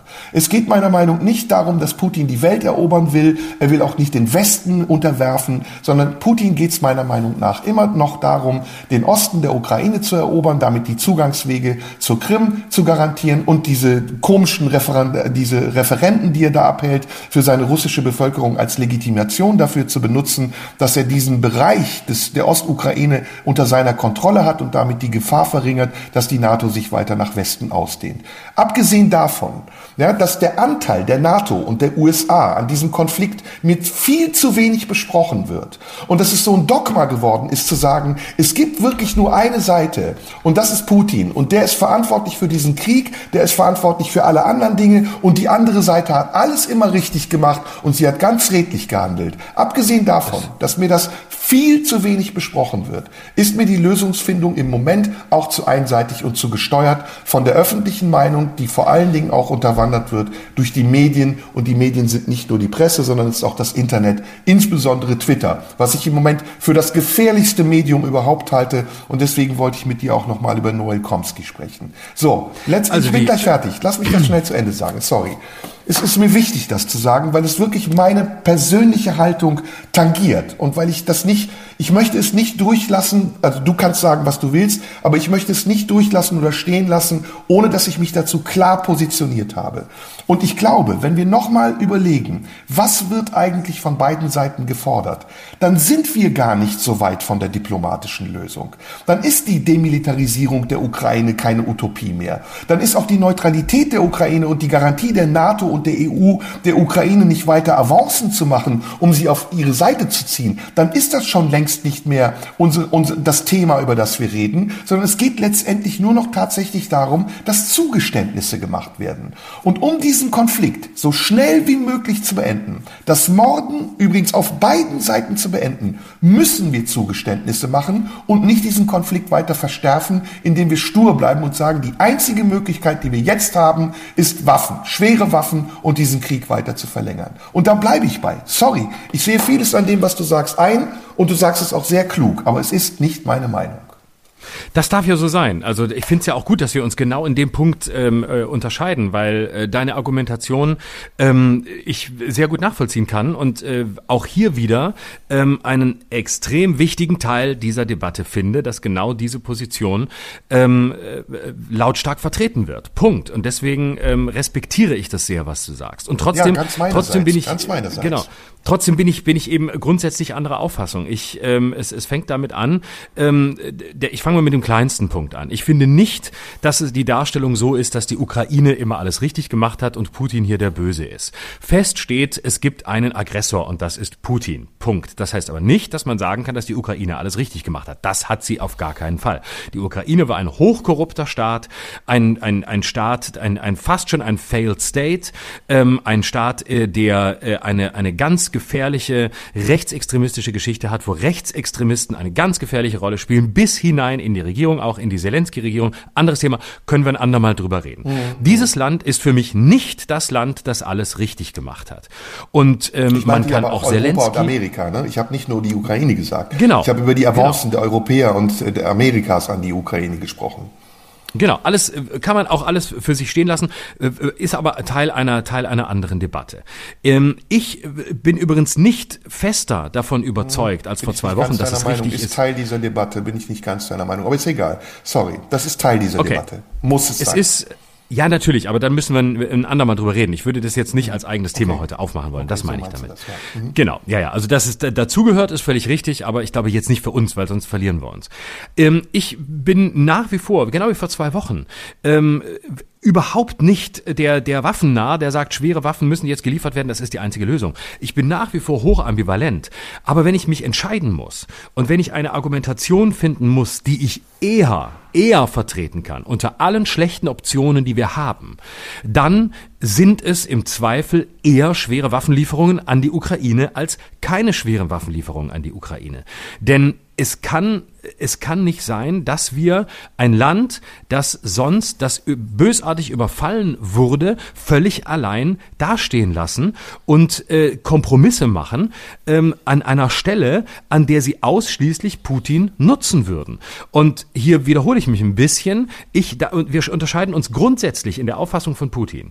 Ähm, in meinen Augen darf Putin hier keinen Sieg davontragen, weil es ihm eben nicht um die Ostukraine ja. geht und weil es eben, weil es eben nicht damit getan ist, dass die Ukraine sagt, okay, wir entmilitarisieren uns und wir treten NATO und EU nicht bei. Wenn wir das jetzt sagen würden, wenn das das Ergebnis von Verhandlungen jetzt wäre, dann hätte Putin genau den Sieg davongetragen, der ihn ermutigen würde. Nein, es fehlt noch was. Es fehlt noch was. Ganz kurzer Einwurf. Kurzer Einwurf. Es fehlt noch was. Das habe ich aber auch schon gesagt. Muss ich aber wiederholen.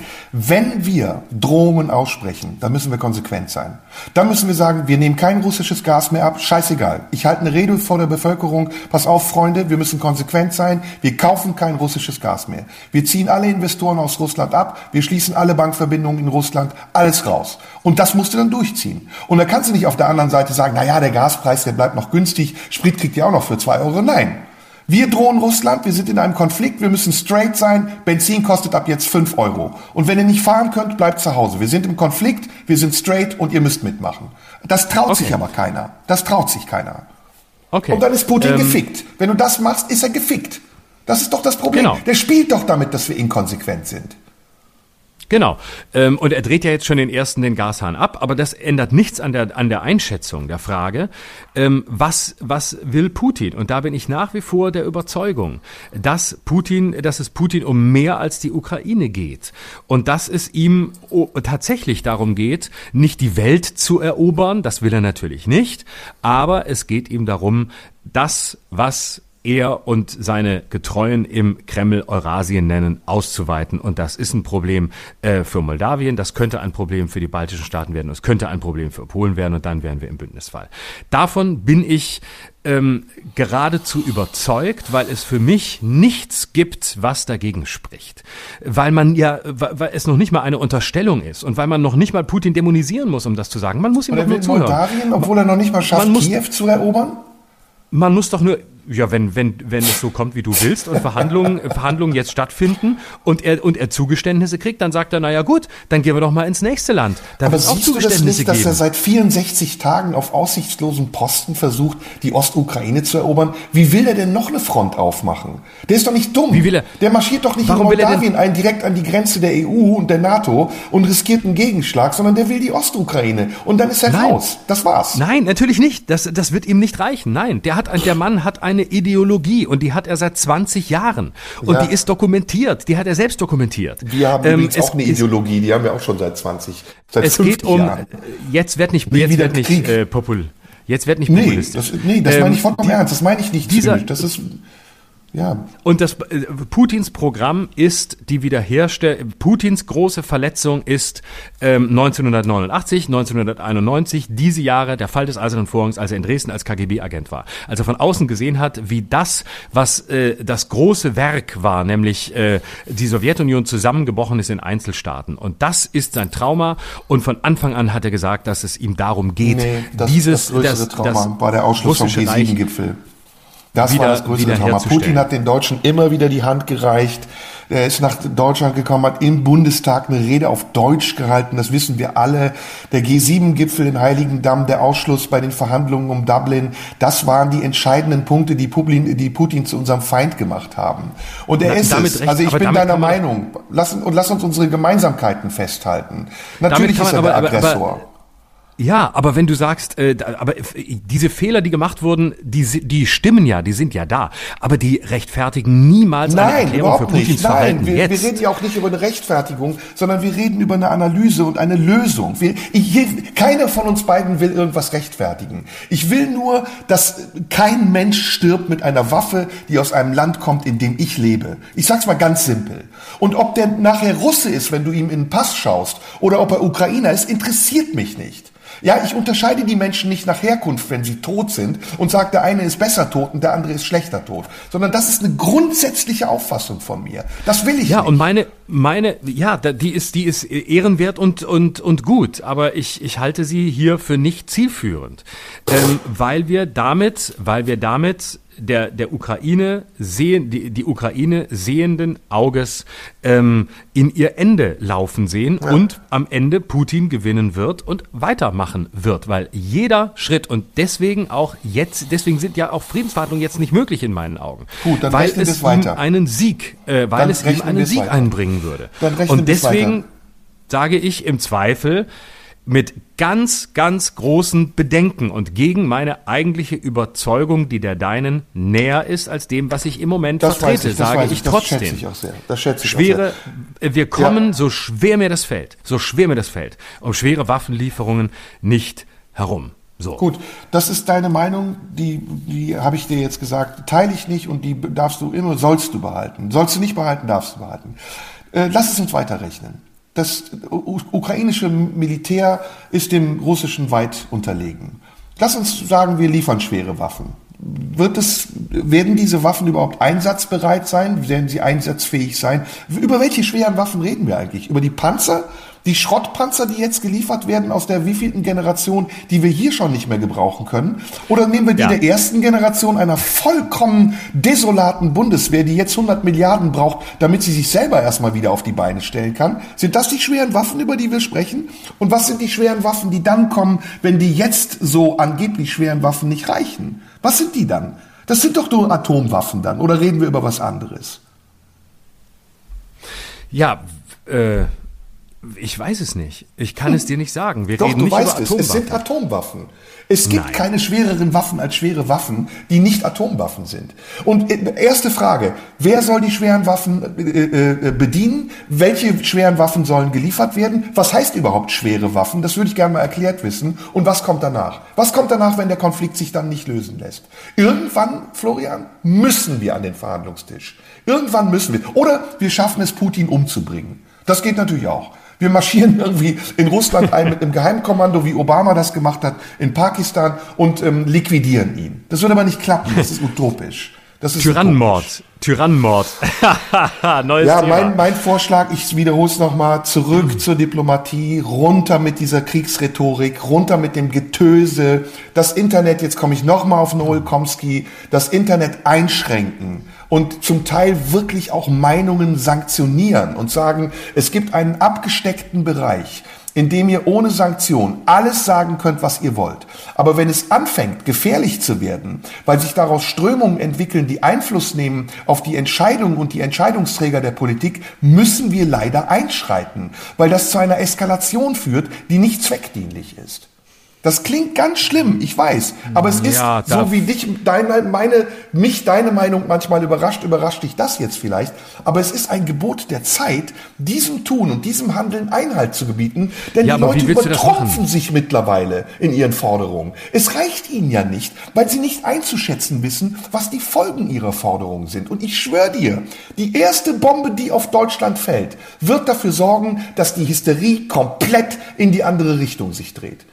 Schwöre ich dir. Und du wirst der Erste Ja, sein, der also- sagt, ich war schon immer gegen die Lieferung von schweren Waffen.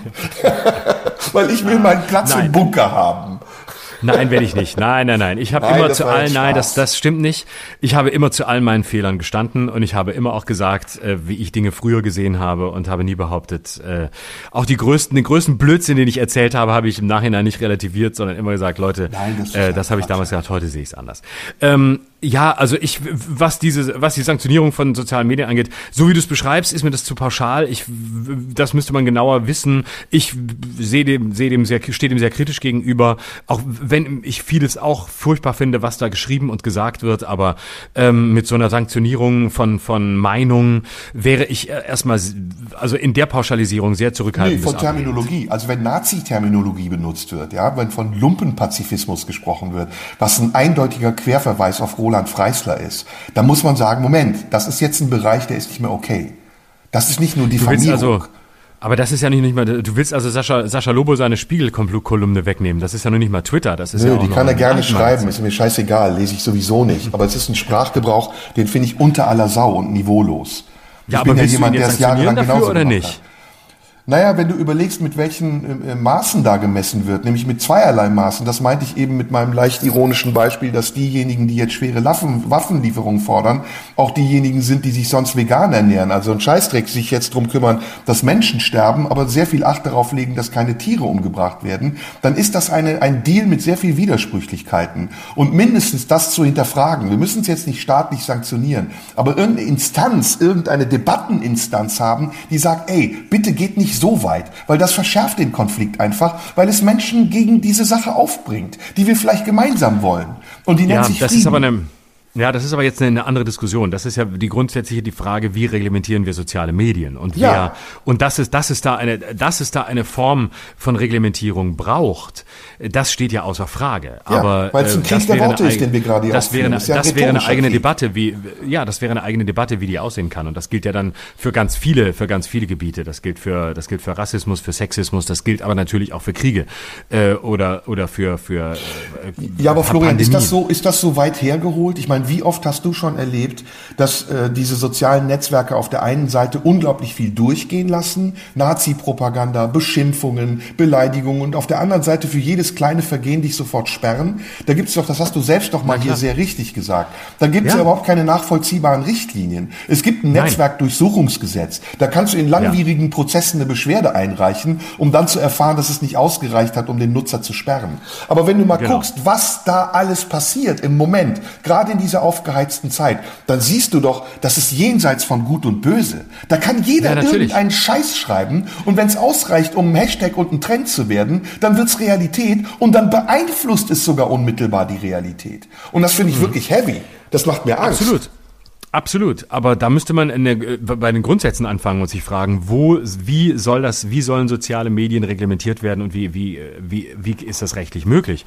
Und das Netzwerkdurchsetzungsgesetz ist sicher ein, ein netter Versuch ähm, und äh, ist, ist ja noch unter den internationalen Versuchen der gesetzlichen Regulierung von staatlicher Seite der ambitionierteste, das muss man ja auch sagen. Und ja, trotzdem ja, ja. reichen die Ruder nicht ins Wasser, genau wie du es beschreibst. Für jedes das, falsch das geparkte Auto sind 15 Politessen unterwegs, die dich aufschreiben und fürs Internet kriegst du keine Truppe von Leuten zusammen, die aufpassen, dass dort keiner Mist baut? Glaube ich nicht. Politessen ist sexistisch. Jeder fucking Algorithmus findet raus, wann du wohin in den Urlaub fährst, um dir 20 Werbung hinterher zu schicken. Und da ja, haben gut, wir kein Personal? Glaube ich nicht. Ja, nur, es geht ja nicht um Personal. Es geht ja letztlich, äh, es geht ja letztlich um eine Gesetzgebung. Und das, das ja, Problem um Algorithmen, ja, die so scharf gestellt sind, dass sie eben das, was sie sonst ja auch tun, Urheberrechtsfragen, Beleidigung, Mobbing, um das rauszuziehen und zu sagen, nee, das passiert hier nicht. Das Internet ist kein rechtsfreier Raum. Da kann nicht jeder irgendeinen Scheiß schreiben. Ja, ist aber ein anderes Thema. Ja. Sorry, wir weichen jetzt ab. Sorry, und ich unterbreche. Ja, man müsste, oft. wir können die Diskussion, nein, lass uns die Diskussion wirklich gern führen, aber ich lass nächste Woche oder so. Aber dann müssen wir wirklich, dann sollten wir sie grundsätzlich führen und dann müssen wir einsteigen bei den bei den Möglichkeiten, die soziale Netzwerke haben, bei dem, was die Politik ihnen überhaupt an Freiheiten lässt, bei den bei der Gesetzgebung äh, für soziale Netzwerke, weswegen sie überhaupt so agieren können, wie sie es tun und was was ja überhaupt die Bredouille erst ausgelöst hat, dass der Staat so wenig Möglichkeiten hat, wie er sie hat. Und ähm, so, also ich glaube, das ist eine riesige Debatte Debatte, die können wir sehr, sehr gerne führen. Und ich bin, äh, ich bin sehr dafür, dass wir, dass wir uns Gedanken drüber machen, wie genau diese Ausflüsse reguliert werden können. Ähm, ich bin weit davon entfernt zu sagen, alles, was im Internet im Moment passiert, ist gut. Aber ähm, dann, dann müssen wir richtig in die Diskussion einsteigen. Und ich glaube nicht, dass, dass wir dann einfach sagen können, wir müssen gewisse Meinungen sanktionieren, sondern da müssen wir gucken, wie ist es realistisch machbar. Aber das können wir in einer der nächsten nee, Wochen machen. Das, das sagt er zum Beispiel, also ich muss, ich komme jetzt wieder auf Noel Komsky. Hast du dieses Interview eigentlich gesehen von Noel Komsky? Du meinst Norm Chomsky? Äh, Norman, warum sag ich immer Noel? Der Noam Chomsky, das ist der, der, der, der Sprachwissenschaftler, der Linguist, ne?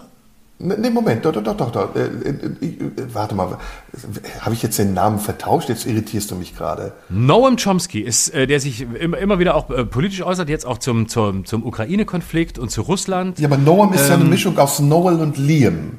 Also ich, ich glaube, das ist, ist, ich glaube, es ist ein Rufname. Deswegen habe ich es auch so behalten. Sorry. Ist ja, auch egal. Also wir müssen jetzt mal gleich. Noam Chomsky ist, ist, ein Sprachwissenschaftler aus den USA. Genau. Und hat sich genau. auch gerade zum Ukraine-Krieg geäußert. Genau. Genau. Und, genau. Äh, und den meinst du?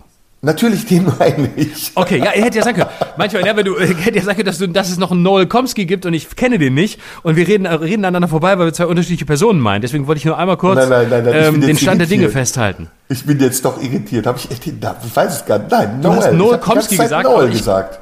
Genau, ich kenne nur einen Noam Chomsky und das ist ein Sprachwissenschaftler aus den USA. Und den ja, den meine ich aber auch. Also du meinst beide, also den, sowohl den, den es nicht gibt, als auch den, den es gibt. Also warte mal, jetzt, jetzt muss jetzt, ich, jetzt muss ich jetzt, guck, jetzt google das mal, was du meinst. Verdammte ich glaube, du meinst Scheiße. nämlich, wenn ich die Aussagen angucke von Noam Chomsky, glaube ich, dass du den meinst. Ja, das, also ich habe dieses. Ich lese mal vor, was er gesagt hat, und dann sagst du, ob's, äh, ob es das ist. Äh, ich, seh, ich, ich, lese dir jetzt das Zitat vor, auf das ich mich beziehe. Das ist nämlich okay, ganz los. einfach. Der schlauste Weg, Menschen passiv und folgsam zu halten, ist, das Spektrum akzeptierter Meinungen strikt zu limitieren, aber innerhalb dieses Spektrums sehr lebhafte Debatten zu erlauben. Das ist von Noam Chomsky. Den meinte so. ich. Noam ja, Chomsky, genau. der Sprachwissenschaftler, genau. Ja, sehr gut. Genau. Und was ist jetzt mit, warum habe ich Noel gesagt die ganze Zeit? Ich weiß es nicht. Ja, was, vielleicht, äh, deine, deine Synapsen haben nicht richtig funktioniert. Hauptsache, ich habe nicht Noah gesagt. Noah, äh, Noah Becker. Ja, oh, ja, Boris nee, Becker ist im Knast, da müssen wir auch noch drüber reden. Oh shit, ja, ja, alles klar. Gut. Das machen wir so, gleich. das haben wir aber jetzt geklärt. Das haben wir jetzt geklärt. Jetzt haben wir es endgültig, genau, das ist Noam Chomsky, genau. Ja, okay, dann meinen wir den gleichen. Aber ich meine, zwischen Noam und Noel kann man auch mal, kann man auch schon mal, kann man auch schon mal hin und her springen. Ich weiß es auch nur, weil er mich in meinem Linguistikstudium schon gequält hat. also er wird auch übrigens Noel genannt, mit seinen, ne? Also es ist beides. Mit seinen sprachwissenschaftlichen Theorien. Hm? Es ist Ehrlich? beides. Also Noam und Noel, ja, ja, ist beides. Also es ist, es ist wenn guck, du gibst ein, du wirst es sehen. Egal, komm, scheißegal. Gut. Aber das war das, worauf, das war das, was ich zitieren wollte und im Grunde genommen ist es ja damit auch gesagt, wo ich stehe und okay. wo du stehst. Ne, wir werden keine Lösung finden, das wissen wir beide auch, aber wir werden vielleicht dazu ja. beitragen, dass darüber in einer fairen und respektvollen Art und Weise gesprochen und diskutiert wird. Genau. Ich bin der Auffassung, wünschen. dass ich, ich bin auf, ich bin der Auffassung, dass gerade bei Twitter jetzt bald alles gut wird, weil Elon Musk hat Twitter gekauft ähm, für 44 Milliarden, weil es noch teurer war als das Berghain und deswegen hat er sich für Twitter entschieden und ich glaube, da wird jetzt alles gut, weil bald wird, äh, wird Twitter elektronisch betrieben. Da gibt's das nur noch, wer so, einen, wer so einen Anschluss hat, muss das aufladen und dann hält der Akku auch nur eine Stunde und dann ist Twitter wieder aus und dann werden die Leute keine Lust mehr drauf haben und dann ist Schluss. Also wir werden heute natürlich wieder nicht über unser Thema sprechen können, aber ja. lass uns vielleicht zum Schluss nochmal über Boris Becker sprechen, den du eben angesprochen ja. hast. Was denkst du, gerecht oder ungerecht? Also ich bin äh, nicht so tief in dem, in dem Thema drin, aber ähm, ich bin tatsächlich so ein bisschen zwiegespalten. Auf der einen Seite tut mir der Typ irgendwie immer noch ein bisschen leid, obwohl ich eigentlich gar keine Sympathien für den habe, ähm, weil ich irgendwie den, den Eindruck habe, der ist auch einfach, äh, der ist auch einfach verdammt schlecht beraten gewesen und echt da äh, mit mit äh, mit offenem Visier in die Katastrophe gelaufen. Auf der anderen Seite finde ich ähm, aufgrund seiner seiner Uneinsichtigkeit ähm, die Haftstrafe ähm, äh, angemessen. Er kann ja auch nach einem Jahr und drei Monaten raus und äh, finde es ehrlich gesagt soweit ich es überblicke, nachvollziehbar. Was sagst du? Das Gleiche. Endlich sind wir einer Meinung. Also er ist vorbestraft. Er hat ähm, zwei, wie viele Jahre? Drei Jahre auf Bewährung bekommen, 2002, wegen Steuerhinterziehung. Und äh, das ist mh, genug Beweis dafür, dass er ein Wiederholungstäter ist, dass er aus seinen Fehlern nicht gelernt hat. Er ist naiv, er ist, äh, hat sich sehr schlecht beraten lassen von seinen Anwälten. Ja. Am Tag vor der Vorstellung bei Harrods sich noch eine, was weiß ich, wie wie tausend Pfund teure Ledertasche zu kaufen. Ja, genau. Und dann der Richterin ja. zu sagen, ich nage am Hungertuch, das ist unglaubwürdig. Und dann auch noch mit der Mitleidsnummer zu kommen und zu sagen, ich habe ein Hüftleiden, bitte verschont mich. Da kann jeder Knasti, glaube ich, nachempfinden, dass die Richterin sagt, nee, gibt's nicht. Gleichwohl, ähm, glaube ich, ist es kein Präzedenzfall. Ich glaube, dass die Richterin sogar noch milde entschieden hat bei den Summen, um die es geht und den Gläubigern, die er hat. Und ähm, es ist auch ähm, vertretbar, also aus meiner Sicht total vertretbar, auch dass er direkt in den Bau geht, weil er hat genug Zeit gehabt, darüber nachzudenken und zum Beispiel Einsicht zu zeigen, was er nicht gemacht hat. Die Verteidigungsstrategie äh, ging ausschließlich auf diesen Punkt, naja, er hat doch viel geleistet, deswegen behandelt ihn jetzt gut. Ähm, mhm. Aber das macht ihn nicht ungleicher als andere vor dem Gesetz. Und äh, wir wissen, Unwissenheit schützt vor Strafe nicht. Auch dieses Argument zählt nicht. Und dieses Bild vom gefallenen Held, ja, das muss er leider jetzt ertragen. Das ist zwar ein bisschen auch eine Lust der Öffentlichkeit, sich daran zu laben, dass diejenigen, die man früher hochgejubelt haben, die auch das verdient haben, weil Boris Becker ist für mich ein Held, auch irgendwann sehr steil fallen können. Und dass ja. dann natürlich auch alle sehen und hören wollen, wie er auf diesen Fall reagiert. Aber das ist auch ein Zeichen der Zeit, was ich nicht unbedingt toll finde. Wir haben ja letzte Woche über den Fall Johnny Depp gesprochen, oder wir haben ihn mal erwähnt, glaube ich, mit Amber Heard, dass wir solche, dass wir uns so ein bisschen daran ergötzen, wie Menschen, die wir vorher geschätzt haben, die für uns eine große Bedeutung hatten, plötzlich total abrutschen und abstürzen, obwohl es irgendwie pervers ist. Also es hat auch was mhm. von einer ganz perversen Leidenschaft, die wir da zelebrieren. Ich bin mal gespannt. Ja. Wenn er rauskommt, wird es auf jeden Fall ein Buch geben. Das wird Platz eins der Bestsellerlisten werden.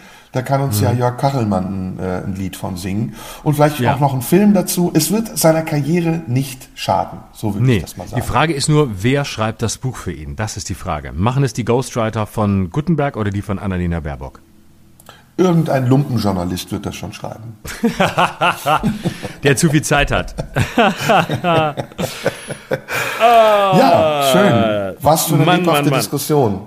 Ja, Schön. Ja. Ähm, ich ärgere mich ja immer noch über Noam und Noel und ich bin die ganze Zeit total irritiert gerade. Warum hast du mich erst so spät darauf hingewiesen? Weil ich, äh, weil du immer nur angekündigt hast, dass wir über ihn reden werden und ich jetzt nicht schon so besserwisserisch reingrätschen wollte, als du es nur angekündigt hast, sondern dich fragen wollte, als es soweit war. Und du hast recht, ich habe ihn und bei, ich habe ihn gerade gegoogelt und man findet ihn auch unter Noel, also so falsch war es nun nicht. Das wusste ich ja. wiederum nicht. Ja, ja, ja, ja. Naja, ich, ähm, kann dir das Interview nur empfehlen. Da gibt's übrigens noch eine andere Passage, die auch sehr viel besprochen würde, wo er sagt, der Einzige, der sich wirklich für eine diplomatische Lösung eingesetzt hat, ist Donald Trump. Stimmt, ich, ich habe nämlich gerade das Interview vorher noch gesehen und so gedacht, oh, äh, es sind schon auch, es sind schon strange Thesen, die er da vertritt.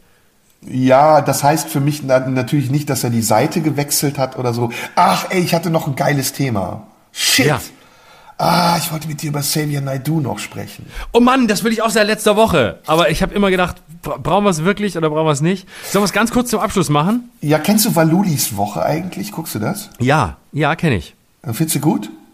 Ist ein schönes Format, ja. Ich gucke ab und zu. Ich habe nicht alle gesehen, aber ein paar. Mag ich sehr.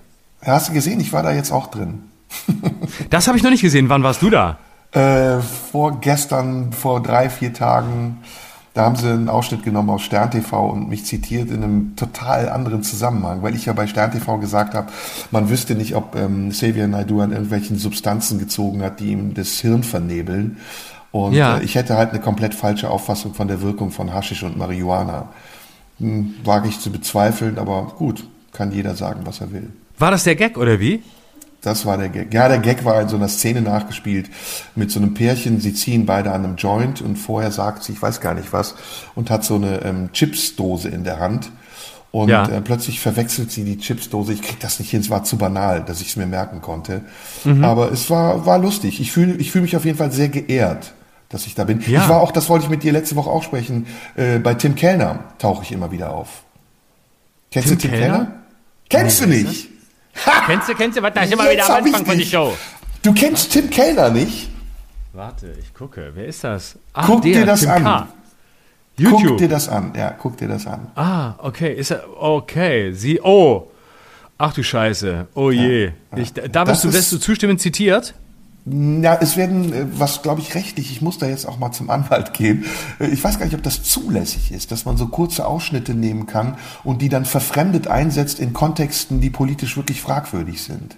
Mhm. Muss man mal gucken, Kann ich mir nicht vorstellen, das dass das legal ist. Ähm, wo, wo ist, äh, und, und wirst du das, was zitiert er denn von dir?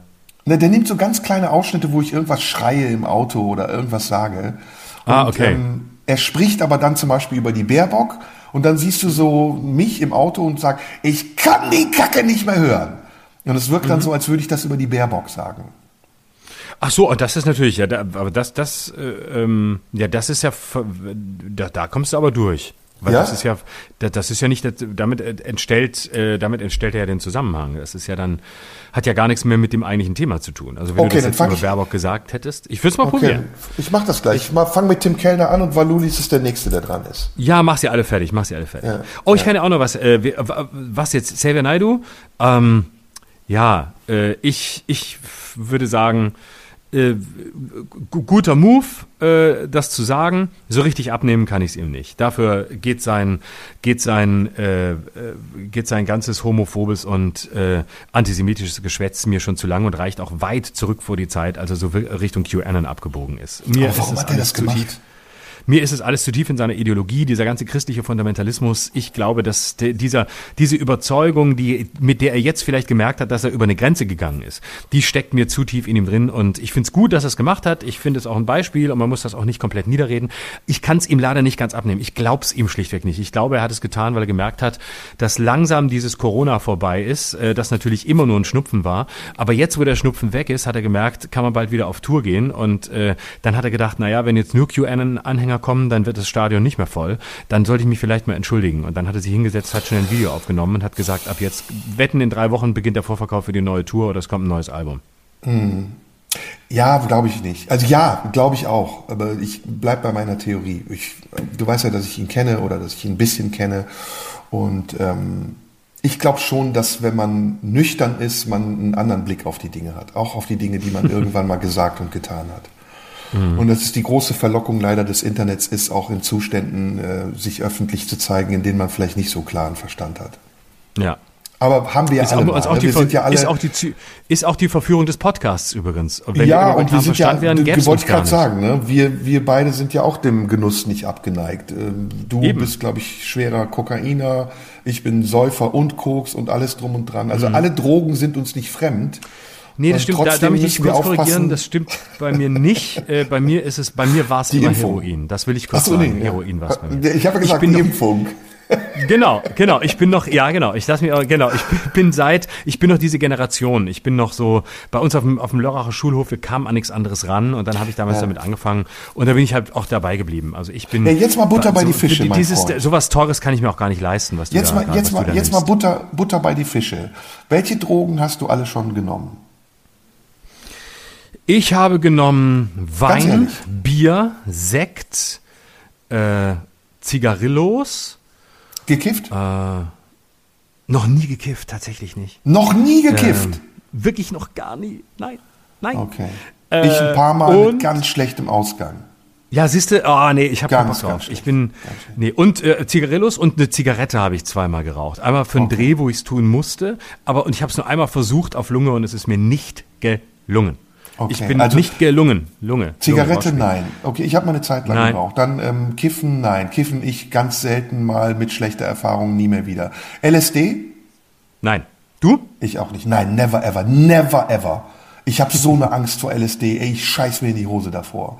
Ich kenne Leute, die auf den Horror gekommen sind und nie mehr wieder runter. Never ever. Was Hm. ist mit, ähm, mit so Ecstasy und so, synthetischen Drogen? Nee. Du? Ich Ephedrin. Ephedrin in die Cola geschmissen mit 14. Und dann zwei Tage lang aufgeputscht gewesen. Nie mehr wieder. Nein, ehrlich? Ey, das war so krass. Ich bin nackt in den Weiher gesprungen, weil ich dachte, ich bin der King of the World. Und, ähm, und dann nie mehr wieder. Aber auch Speed? Nee. Auch nicht, ich auch nicht. Kokain? Nee. Wird sie hier nicht sagen, ne? Habe ich auch nicht. Nee, ich Also auch nicht. würde ich sagen, Habe ich ich auch höllische Angst vor. Ist für mich eine, ist für mich eine provozierte bipolare Störung. Würde ich nie machen. Ich hab, ja, wirklich, ist wirklich so. Habe ich totalen Schiss vor. Ich, ich habe sowieso totalen Schiss davor, dass mein Kopf, ähm, dass ich nicht nüchtern bin. Ich liebe Nüchternheit. Mhm. Also ich trinke Alkohol ja auch nicht übermäßig, also ich trinke Alkohol gerne, aber ich bin total ungern, ich hasse es, besoffen zu sein. Ja, ja, das ich hasse auch. es. Ich auch. Ich kann das, ich kann das auch gar nicht. Nee, ich mag das auch überhaupt nicht. Oh, schlimm. Ja, ja, ich, ich, ich, ich kann es auch nicht haben. Ich finde es ganz, äh, ganz furchtbar. Ich trinke auch, ich, zum Glück habe ich so einen Automatismus, dass ich ähm, komplett äh, aufhören muss zu trinken, bevor ich richtig besoffen bin. Ich kann dann, ich will Ja? nicht mehr. Weil ich will, ja, ich werde total müde. Ähm, ab einem gewissen Punkt werde ich so müde, dass ich zum Teil auch in Gesellschaft im Sitzen einfach einschlafe.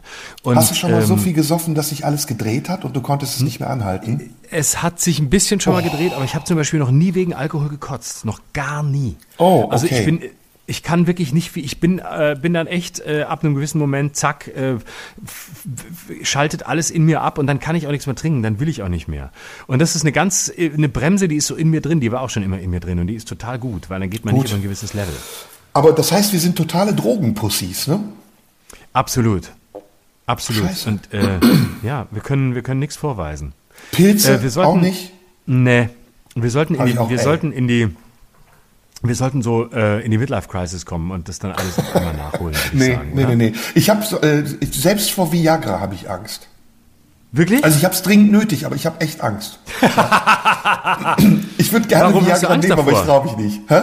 Ehrlich nicht? Warum nicht? Was, was hast du, wa- warum hast du, warum hast du Angst davor? Ja, also so das finde ich jetzt, Herzklabaster und, und äh, fünf Tage eine Latte haben, finde ich nicht schön, die Vorstellung. aber das ist doch gar nicht so. Nee? Also das hat man ja gar nicht. Nein. Was hat man denn, wenn man Viagra nimmt? Hast du's, aber hast du Viagra schon mal genommen? Nee, warum?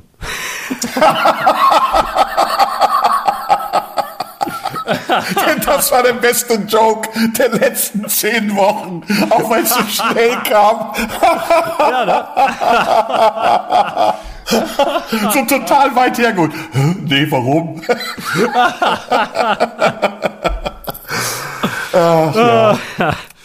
ja. Ah, nee, aber Lass ich kann dir sagen, Mal, von Leuten, nächste- ja, ja, sag du bitte, sorry. Ich kann dir nur sagen, von Leuten, die ich kenne, die es genommen haben, und es ist auch, äh, die, das, die dasselbe erzählen, was auch überall geschrieben steht. Viagra sorgt ja nicht dafür, dass du eine Dauerlatte hast. Viagra sorgt dafür, äh, dass du dann, wenn eine sexuelle Erregungssituation eintritt, äh, dass du dann ähm, äh, erregt wirst, wenn du es sonst auf natürlichem Wege nicht mehr vollständig würdest oder gar nicht mehr würdest, weil du unter einer erektilen Dysfunktion leidest. Wenn du aber jetzt zum Beispiel eine Viagra nimmst, läufst durch die Gegend und äh, keine Ahnung, setzt dich ins Café und bist allein und liest Zeitung und ähm, äh, hat es ist niemand da, nicht? Und noch nicht mal eine Frau, die dich irgendwie erregen könnte, dann passiert rein gar nichts. Ach, ja gut, aber dann kann ich auch bei meiner Penispumpe bleiben. Genau, würde ich auch sagen. oder oder äh, ein Cockring. Cockring ist auch immer ist, ist ja Viagra ohne ohne ähm, ohne den den Wirkstoff drin. Ja, oder ein Buttplug ist auch gut. Auch gut. Der Werkstoff, der Wirkstoff von Viagra heißt übrigens Sildenafil. Ah, cool. Ey, wir haben keine Drogenerfahrung, das halten wir jetzt fest. Nächstes Mal, wenn wir uns treffen, gucken wir mal. Aber ich glaube, ich Vielleicht bleib beim schon. Alkohol. Ich finde Alkohol gut. Ich Also weiß nicht noch nicht gut, jetzt. also- Was, ich bin jetzt gerade ein bisschen verunsichert, weil du so straight bist, habe ich jetzt Bock auszuscheren und nächste Woche ein bisschen was zu erzählen. Ähm, was würdest Hä? du mir empfehlen? Welche Droge soll ich jetzt am Wochenende ausprobieren? Also ich würde dir abraten von bestimmten Drogen. Ich Welche- welche- von welchen würdest du mir am meisten abraten? du Dann musst nehme ich den eher Rest. So, du musst eher Downer nehmen als Aufputscher. Ich glaube Speed, Warum? Co. Ja, weil du redest schnell und so. Man hat ohnehin schon den Eindruck, dass du auf Koks bist. Und ich Ja, glaube, das ist ja schon immer so. Ja, und es ist wäre wär besser, wenn du also kiffen, glaube ich, das wäre gut für dich. Kiffen wäre Ja? gut. Ja. Aha. Was noch? Äh, Viagra brauchst du nicht, Kiffen, da, was haben wir noch? Ecstasy, was haben wir denn noch? Heroin, das könnte Das im nehme ich ja auch helfen. Das, Das nehme ich ja schon. Ja, Ketamin könnte für mich gut sein. So Ketamin ist diese Das Kriegsdroge, ne? Das ist diese Agrodroge. Nein, im Gegenteil. Nein, nein, nein. Die wird sogar, die äh, äh, Ketamin wird sogar äh, bei, bei äh, oder die Substanz von Ketamin, jetzt muss ich aufpassen, dass ich äh, medizinisch nichts Falsches sage. Die Substanz von Ketamin wird eingesetzt bei der Therapie von psychisch Kranken. Aber Ah, trotzdem und dann ist Ket- Pervertin. Keta- N- was weiß ich, Ketamin ist ja, da fällst du in, äh, so ein bisschen dissoziativ, fällst in so ein K-Hole, so nennt man das dann. oh, Und, oh. Äh, aber es ist eher, ähm, muss man auch vorsichtig sein. Aber vielleicht probiere ich das mal, weil du ja sagst, ich soll eher was probieren, was mich ein bisschen runterbringt. Ja, oder Ähm, Speedball habe ich jetzt gelernt. Speedball ist auch was für dich. Was ist das? Koks und Alkohol. Zusammen? Es Aber gibt man dann nimmt eine doch- aber- also es letztendlich ist es hergestellte Nüchternheit. Das ist eigentlich Nüchternheit, die man sich nochmal reproduziert. Genau, sehr gut. Also künstlich hergestellte, äh, chemisch hergestellte Nüchternheit. Das mache ich. Ich werde, das ist eine geile Idee. Das mache ich. Äh, diese Woche ähm, äh, Samstag probiere ich das Ja. aus. Oder, ich oder Freitag. Nee, ich fange schon Donnerstag an, damit ich ein bisschen. Nee, darf nicht. Ich, ich muss früher, ich muss früher anfangen. Ich mache schon Donnerstag, damit ich bis Montag wieder nüchtern bin und dann davon erzählen kann. Aber vielleicht mache ich es auch erst Sonntag, damit ich Montag noch drauf bin, wenn wir hier, äh, wenn wir hier aufnehmen. Weil ich will dich gar nicht mehr loslassen, merke ich gerade. Das ist so schön. Oh, ich dich auch nicht. Ist gerade so schön jetzt, ne? Ja, ich könnte jetzt Ah. noch weiter, aber es ist egal. Wir haben uns hochgeputscht heute, ne? Hast du, hast du, hast du ähm, ähm, äh, äh, äh, Viagra, ähm, äh, äh, Vokal-Viagra genommen? Vokal ja, äh, Oral genau. Oral Viagra. Genau. Ich wollte mich noch bedanken für die vielen Mails, die bekommen, gekommen sind. Oh, mach Direktnachrichten das. über Instagram. At Schröder Live ist die Adresse. Und es haben unfassbar viele Leute geschrieben. Wirklich. Kein Witz. Nachdem wir beim letzten Mal reflektiert haben, wie kann es weitergehen, wie soll es weitergehen, was, äh, ähm, nachdem wir beide so ein bisschen erzählt haben, unsere Erfahrungen erzählt haben äh, und so. Echt unfassbar viele. Ganz ganz liebe Botschaft, muss man echt sagen. Leute, die einfach sagen, ich würde nie ins Internet schreiben, ich schreibe nie Leuten, die ich höre. Ich bin stiller Hörer, ich bin immer dabei und es, bin, es gefällt mir und äh, seit der Corona-Zeit verfolge ich es und äh, es hat mir viel gebracht oder es hat mich zum Nachdenken gebracht, was auch immer. Wirklich sehr, sehr beeindruckende, sehr schöne, teils auch wirklich bewegende Nachrichten, die ähm, mich wirklich berührt haben, weil ich es schön fand, dass, dass ähm, ja, Menschen so viel mit dem verbinden, was wir hier jede Woche ähm, in der gesammelten Unfähigkeit unserer Reflexionsversuche ähm, aufs Tablett bringen. Danke dafür. Und das ist immer noch die schönste Droge von allen, nämlich Liebe. Genau. Und Podcast. Ja, insofern schönes Schlusswort. Ähm, wir sehen und hören uns nächste Woche wieder und ich glaube, Genau. unsere Zuhörer sind auch wieder dabei. Ich glaube auch. Bis dahin. Tschüss. Tschüss. Das war Schröder und Sumunju. Der Radio 1 Podcast. Nachschub gibt's in einer Woche.